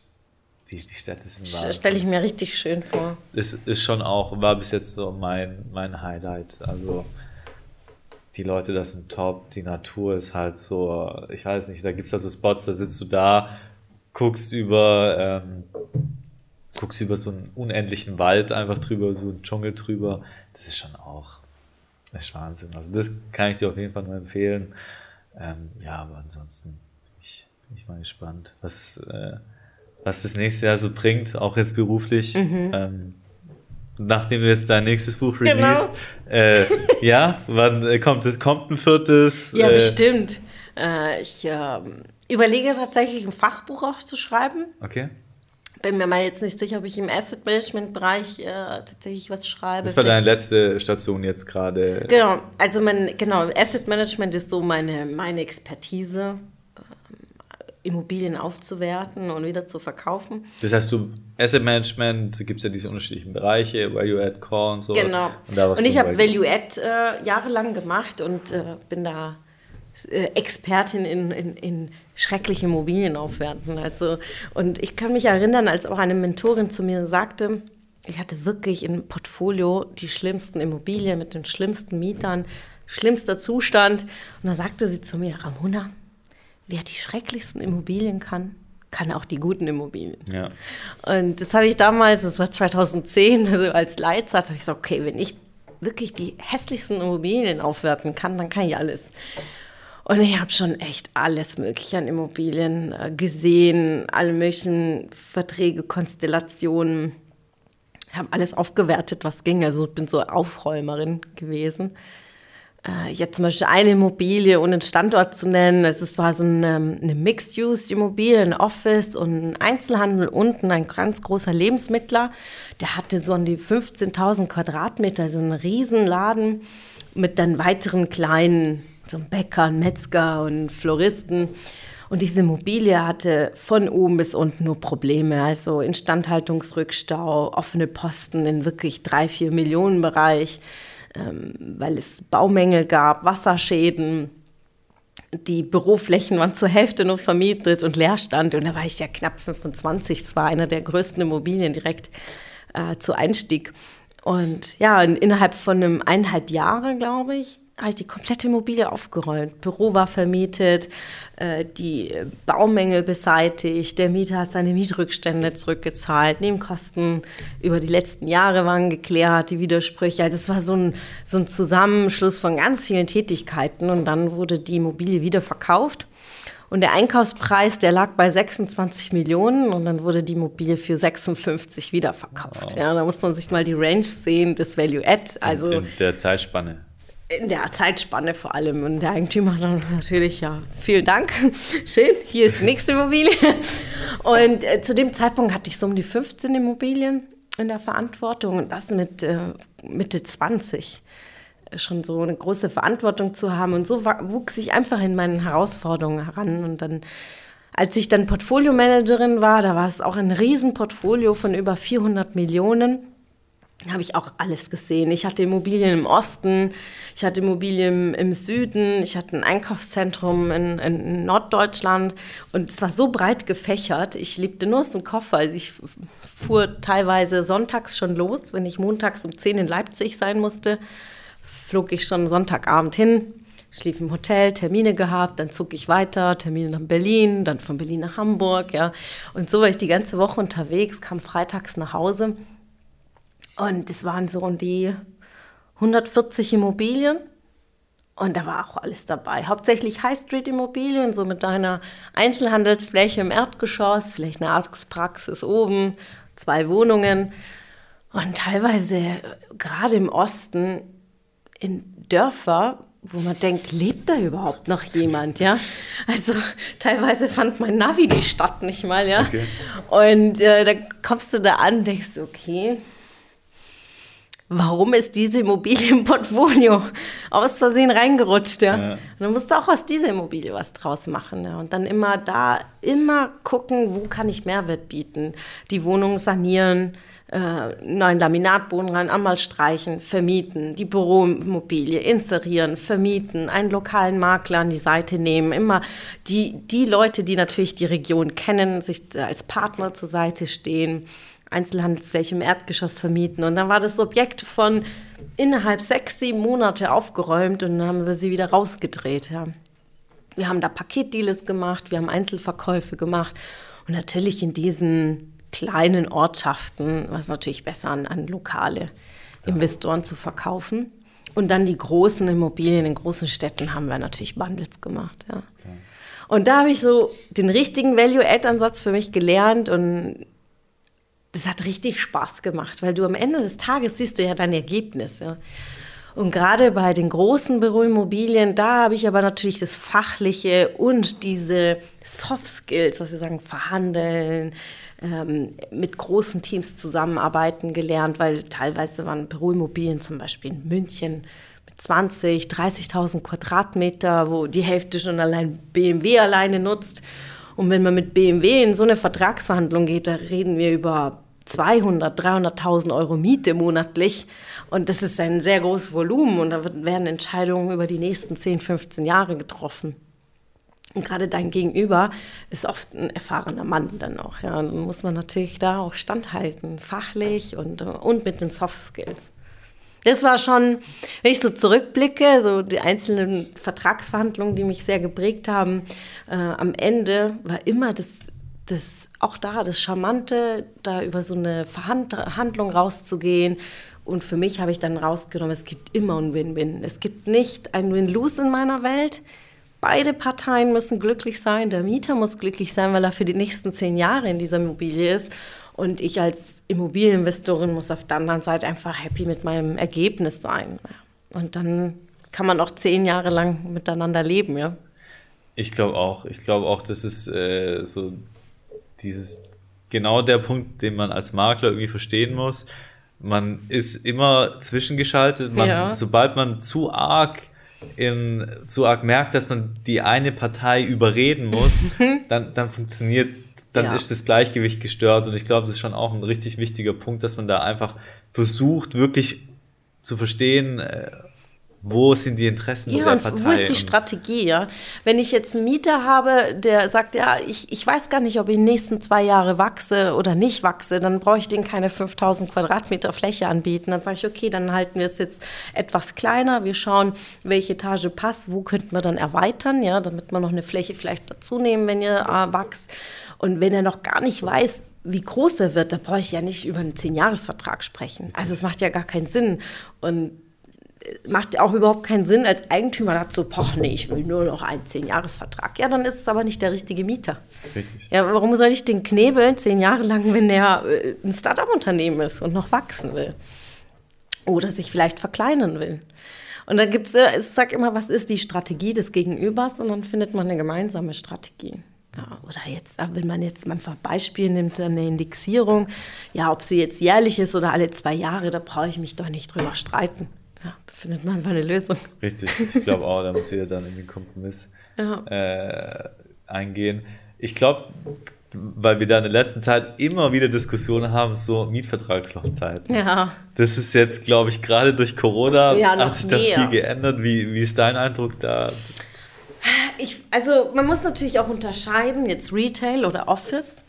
Und gerade im Retail, wo jetzt in den letzten Jahren so noch mehr meine Expertise liegt, ähm, im Einzelhandel ist es so, dass die Großen, gerade jetzt ohne Namen zu nennen, sagen wir mal, aber die Filialisten, die nutzen die Situation jetzt schon aus, um dann beim Eigentümer zu sagen, ja, also wenn ich jetzt verlängere, verlängere ich nur für drei Jahre und ich hätte gern diesen riesen CapEx-Budget und ein Jahr mietfrei und also die machen da schon hier so Wunschkonzert aktuell. Das ist schon das, was ich verzeichne und immer mehr.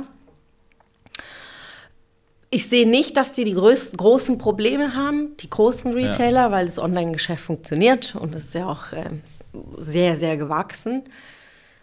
Und bei den kleineren sehe ich das, das Thema und dass sie wirklich Schwierigkeiten haben, gerade die lokalen Einzelhändler, die Gastronomen.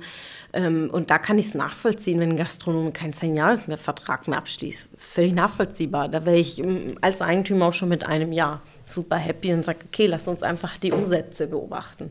Und vor allem jetzt die, ja, wie es aufgeht, wie es nicht, dürfen sie da aufmachen, wann machen sie auf. Die Gesetzgebung ist gerade sehr pauschal. Das ist natürlich jetzt unangebracht, ja. Ich meine, ein normaler Einzelhändler darf aufhaben, Gastronom darf nicht aufhaben. Gesetzlich werden ja alle jetzt gleich betrachtet. Ja, Mieter müssen, alle müssen jetzt ihre Miete zahlen.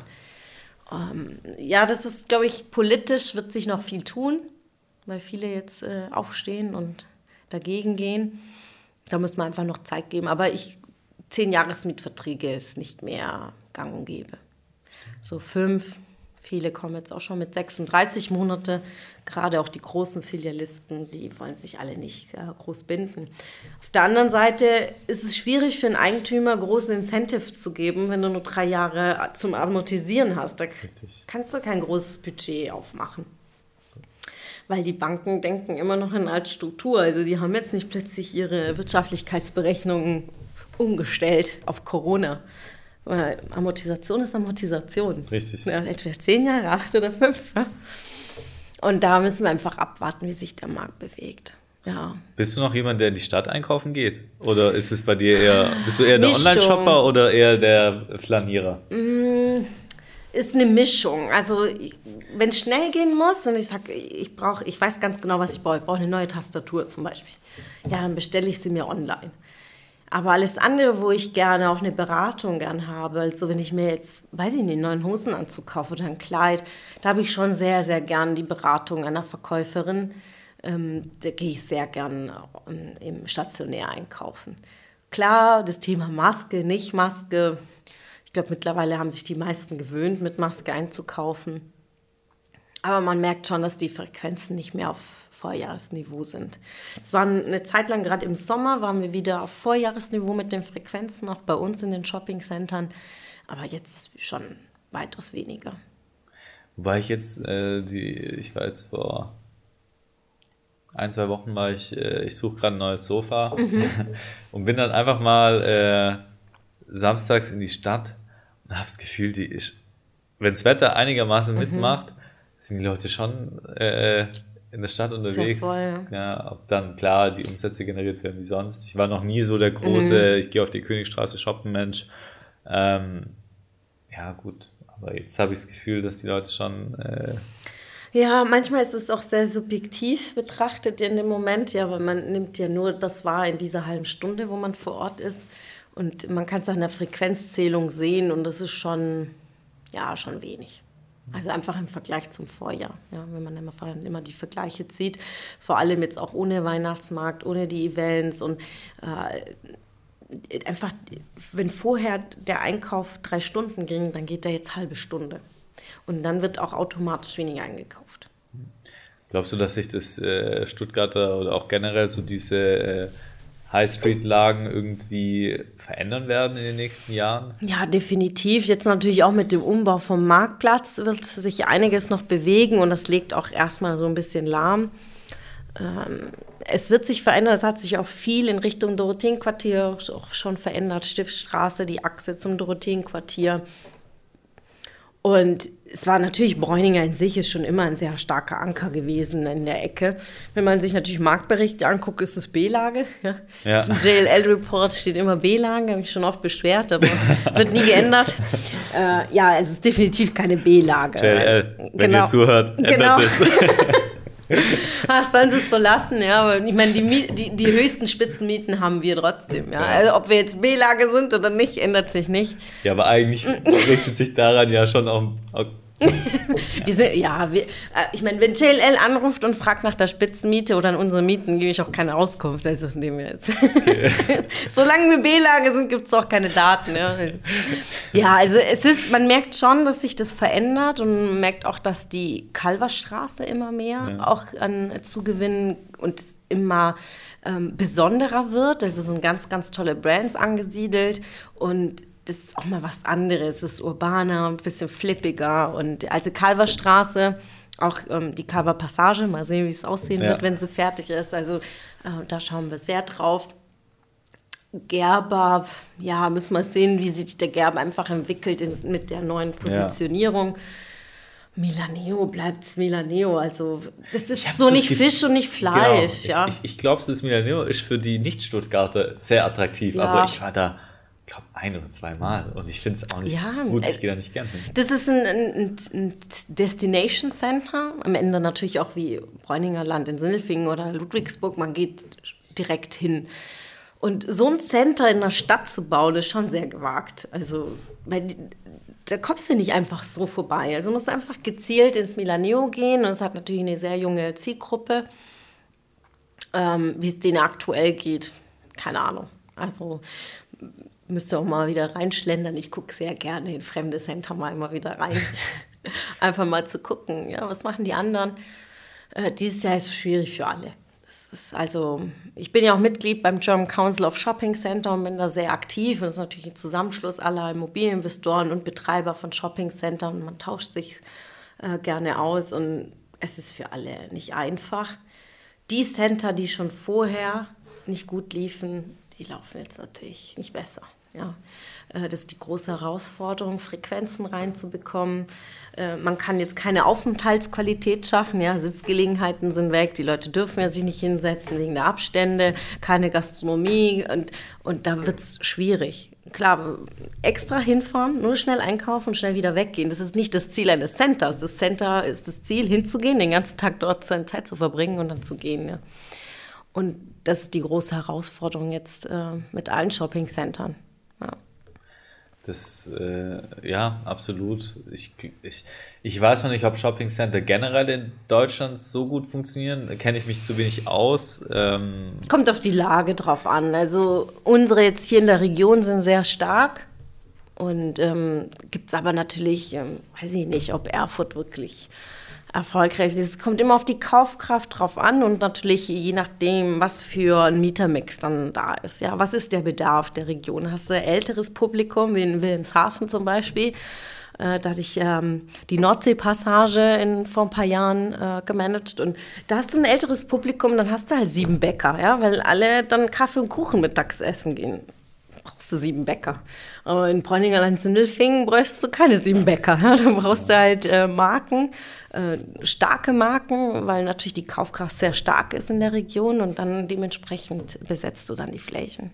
was ich mich halt immer frage, äh, gerade, ich, ich, ich gehe super gerne ins Gerber. Also ich wohne da auch direkt um die Ecke und ähm, ich, ich, ich finde es von der Architektur gut, ich finde es von der Struktur her gut. Man, man, ich finde zum Beispiel, wenn man das jetzt direkt äh, relativ zum äh, Milaneo sieht, da verlaufe ich mich irgendwie immer. Ja. Ich finde nie das, wenn ich mal irgendwas suche, finde ich es nicht. Die Orientierung ist auch schwieriger Ja, mit diesen drei. Ebenen und dieser, es ist, es ist mir einfach zu groß und zu unübersichtlich. Und ähm, beim Gerber finde ich das besser gelöst. Und aber irgendwie ist das, funktioniert das Gerber nicht. Ja, und die Lage stimmt noch, eigentlich, ja. genau, die Lage stimmt eigentlich. Es gibt, äh, gut, es gibt einen Edeka und einen Aldi, ähm, aber ich verstehe nicht so ganz, warum die Leute da so weniger hingehen als es ins.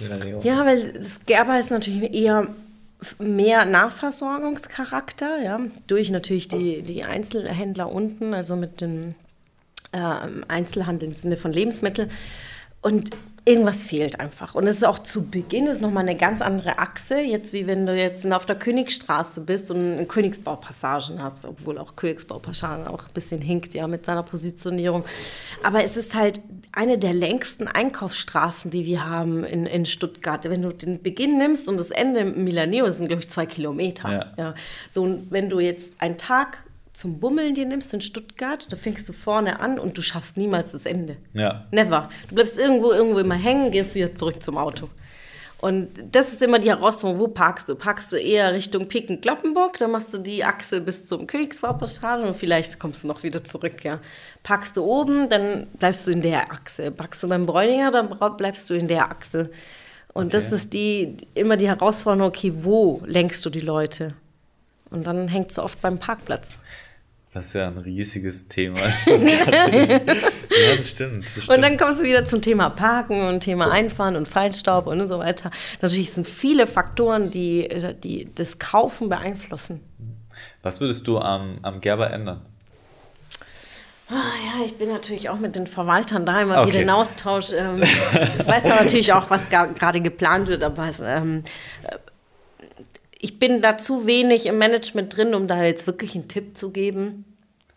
Aber am Ende brauchst du einfach, die Leute brauchen, müssen angezogen werden zu was Besonderem wie jetzt zum Beispiel das Dorotheenquartier, das Flair des, des Flanierens, weil es ja offen ist. Dann musst du einfach den Leuten offenes was anbieten, so wie jetzt mit dem Summer Garden, das zu einem Autumn Garden wurde und jetzt ist es der Winter Garden. Die Leute feiern das, aber das Thema ist, weil es offen ist. Warum fahren die Leute nach Sindelfingen, in Bräuninger Land? Auch da einfach sich immer viel, viel mehr um den Kunden einfach zu widmen, darum geht es ja. Der Kunde bringt ja das Geld und auch Ludwigsburg. Warum fahren die Leute nach Ludwigsburg? Das sind die Gedanken, die wir uns auch machen mit den Erweiterungen. Ja? Wir erweitern beide Center und dann ist es immer ein Thema, was will der Kunde? Da haben wir auch äh, in Sindelfingen super, super spannendes äh, Projekt. Bin ich absolut überzeugt, dass das funktionieren wird, ja. weil ähm, so dieses äh, stumpfe Einkaufen das funktioniert, glaube ich, nicht mehr. Du musst mhm. den Leuten, wie du schon gesagt hast, irgendwie ein Erlebnis liefern, äh, ja. dass sie noch sagen, okay, ich kaufe es mir jetzt nicht auf Amazon oder ich kaufe es mir nicht irgendwie in einem Online-Store, sondern ich gehe wirklich noch dahin, weil ich, äh, weil ich das Erlebnis genießen ja. möchte. Und ja, weil da die Emotion dahinter genau. steckt. Ich meine, Menschen, wo, unterscheiden wir uns zur Tierwelt? Ja, wir haben Emotionen, ja, die wir auch teilen können. Und wenn du jetzt auf, auf dein Tablet was bestellst, hast du einfach diese Emotion nicht wie eine Beratung auslöst oder äh, das Anfassen, das Riechen, äh, das Hören, was jetzt Musik oder das fehlt einfach beim Online-Shopping. Und dann musst du es aber so spielen, offline, stationär, dass das auch wirklich geankert wird und dass der Kunde wiederkommt. Wenn er natürlich einmal kommt und auch schlecht beraten wird, ja, dann ist es so fest verankert, der kommt nicht mehr und dann brauchst du echt viel, um den wieder zurückzuholen, stationär. Ich, ich glaube auch, dass Sindelfingen sich gerade wegen diesem riesigen Projekt von Bräuninger schon auch extrem stark entwickeln wird. Ja, das ja. zieht ja auch immer dann Investoren ja. von außerhalb ja. an und wertet halt Standorte super, super ja. auf. Ja, ja und gerade Sindelfingen ist vom Knotenpunkt toll. Ja, bist du schnell im Süden, ja. äh, du bist schnell zum Flughafen, brauchst du gut ohne Stau, ja, aber 20 Minuten bist du am Flughafen und das ist eine, eine sehr, sehr schöne Achse. Ich glaube auch, ich glaube auch. Ich glaube sogar, dass solche ähm, Entwicklungen dann die Innenstadtentwicklungen sehr, oder sag ich mal, die, die Frequenz in den Innenstädten stark schmälern kann. Weil wenn du halt ja. so ein Erlebnis das schaffst. stimmt, wobei in Sindelfing das schon immer Zentrum des äh, Bräuninger Land war. Also schon, ja. schon seit den 70ern. Also die wirkliche Innenstadt ist ja das Center. Das darf man schon ruhig Ich dachte jetzt so gerade das, das Stuttgarter, äh, die Stuttgarter Innenstadt, wenn ich so mhm. das in, in Sindelfing noch sag ich mal, äh, besser und erlebnisreicher wird. Denn dass die Leute rausfahren extra, ja, sicherlich. Ich meine, Leute fahren auch extra nach Metzingen, ja. ja. Aber es ist einfach die Positionierung dann das Ausschlaggebende macht. Ja, stimmt. Das stimmt. Bleibt, bleibt auf jeden Fall ein super spannendes ja, Thema. Ja, da siehst du, wie umfangreich das Thema Immobilien sind. Also gerade Einzelhandel, sehr speziell Office genauso. Wie entwickelt sich das Büro von morgen? Haben wir wirklich alle flexible Arbeitsplätze oder bleibt es so und die Mitarbeiter sind flexibler? Wenn sie kommen, brauchen sie trotzdem einen Arbeitsplatz. Also hältst du die vor, hältst du nicht vor? Äh, Coworking, wächst es, wächst es nicht? Also ich glaube, aktuell ist es zu früh, um da schon eine Richtung zu sagen. Anfragen sind weiterhin da äh, auf dem Büromarkt. Kann ich schon so verzeichnen, wenn ich mich mit anderen austausche, ähm, bleibt spannend. Gerade der Frankfurter Markt bleibt spannend, gebaut wird trotzdem. Also ja. von dem her. Richtig, richtig. Ich, also meine persönliche Meinung ist, dass es nicht geschmälert wird, der Bedarf weil man trotzdem die Flächen braucht. Man braucht Besprechungsräume, man braucht Zusammenkünfte. Wenn jetzt das Thema Abstände noch bleibt, dann erst recht brauchst du die Fläche, ja, weil du ja viel mehr entzerren musst. Ich, ich glaube auch, also ich glaube, ähm, Menschen haben so diese Eigenschaft, Neues immer besser. Mhm. Und ich durfte jetzt noch nie im Homeoffice arbeiten. Jetzt darf ich endlich. Ja. Natürlich finde ich es top und natürlich äh, vermisse ich das Office nicht. Aber warten wir einfach mal noch ein bisschen ab. Genau. Warten wir mal noch ab, bis diese, diese, dieser dieser Glanz von dem neuen äh, ein bisschen Weg abgefallen ist. ist. Und dann, dann schauen wir mal, ob das wirklich anhält oder ob dann irgendwann wieder dieser Schrei ja. äh, nach dem, nach dem äh, gewohnten Alltag, nach mhm. diesem Morgens aus der Haustür gehen und mit den Kollegen äh, irgendwie diesen Austausch haben. Ich glaube, ich glaube schon auch, dass das äh, wieder zurückkommt. Und Vor allem fehlt das Innovative, weil gerade diese Kreativität entsteht, wenn man in Richtig. der Teeküche zusammen ist und eine Runde quatscht, ja, und dann sagt, hey, hast du schon darüber nachgedacht? Und dann entsteht ja neue Projekte. Wenn man sich immer nur fix für irgendeinen Jour fix um 10.30 Uhr in Teams verabredet, da kommt die Idee nicht aus so. Ja, und dann hat man sein Meeting, geht seine Themen durch und zack, bist du wieder da ausgeklinkt und für dich alleine. Mm, ich arbeite schon seit über zehn Jahren in der Mischung von Homeoffice und Büro. Und ich glaube, wir Menschen brauchen diese Mischung, braucht die Ruhephasen, um effektiv zu arbeiten und sehr produktiv zu arbeiten.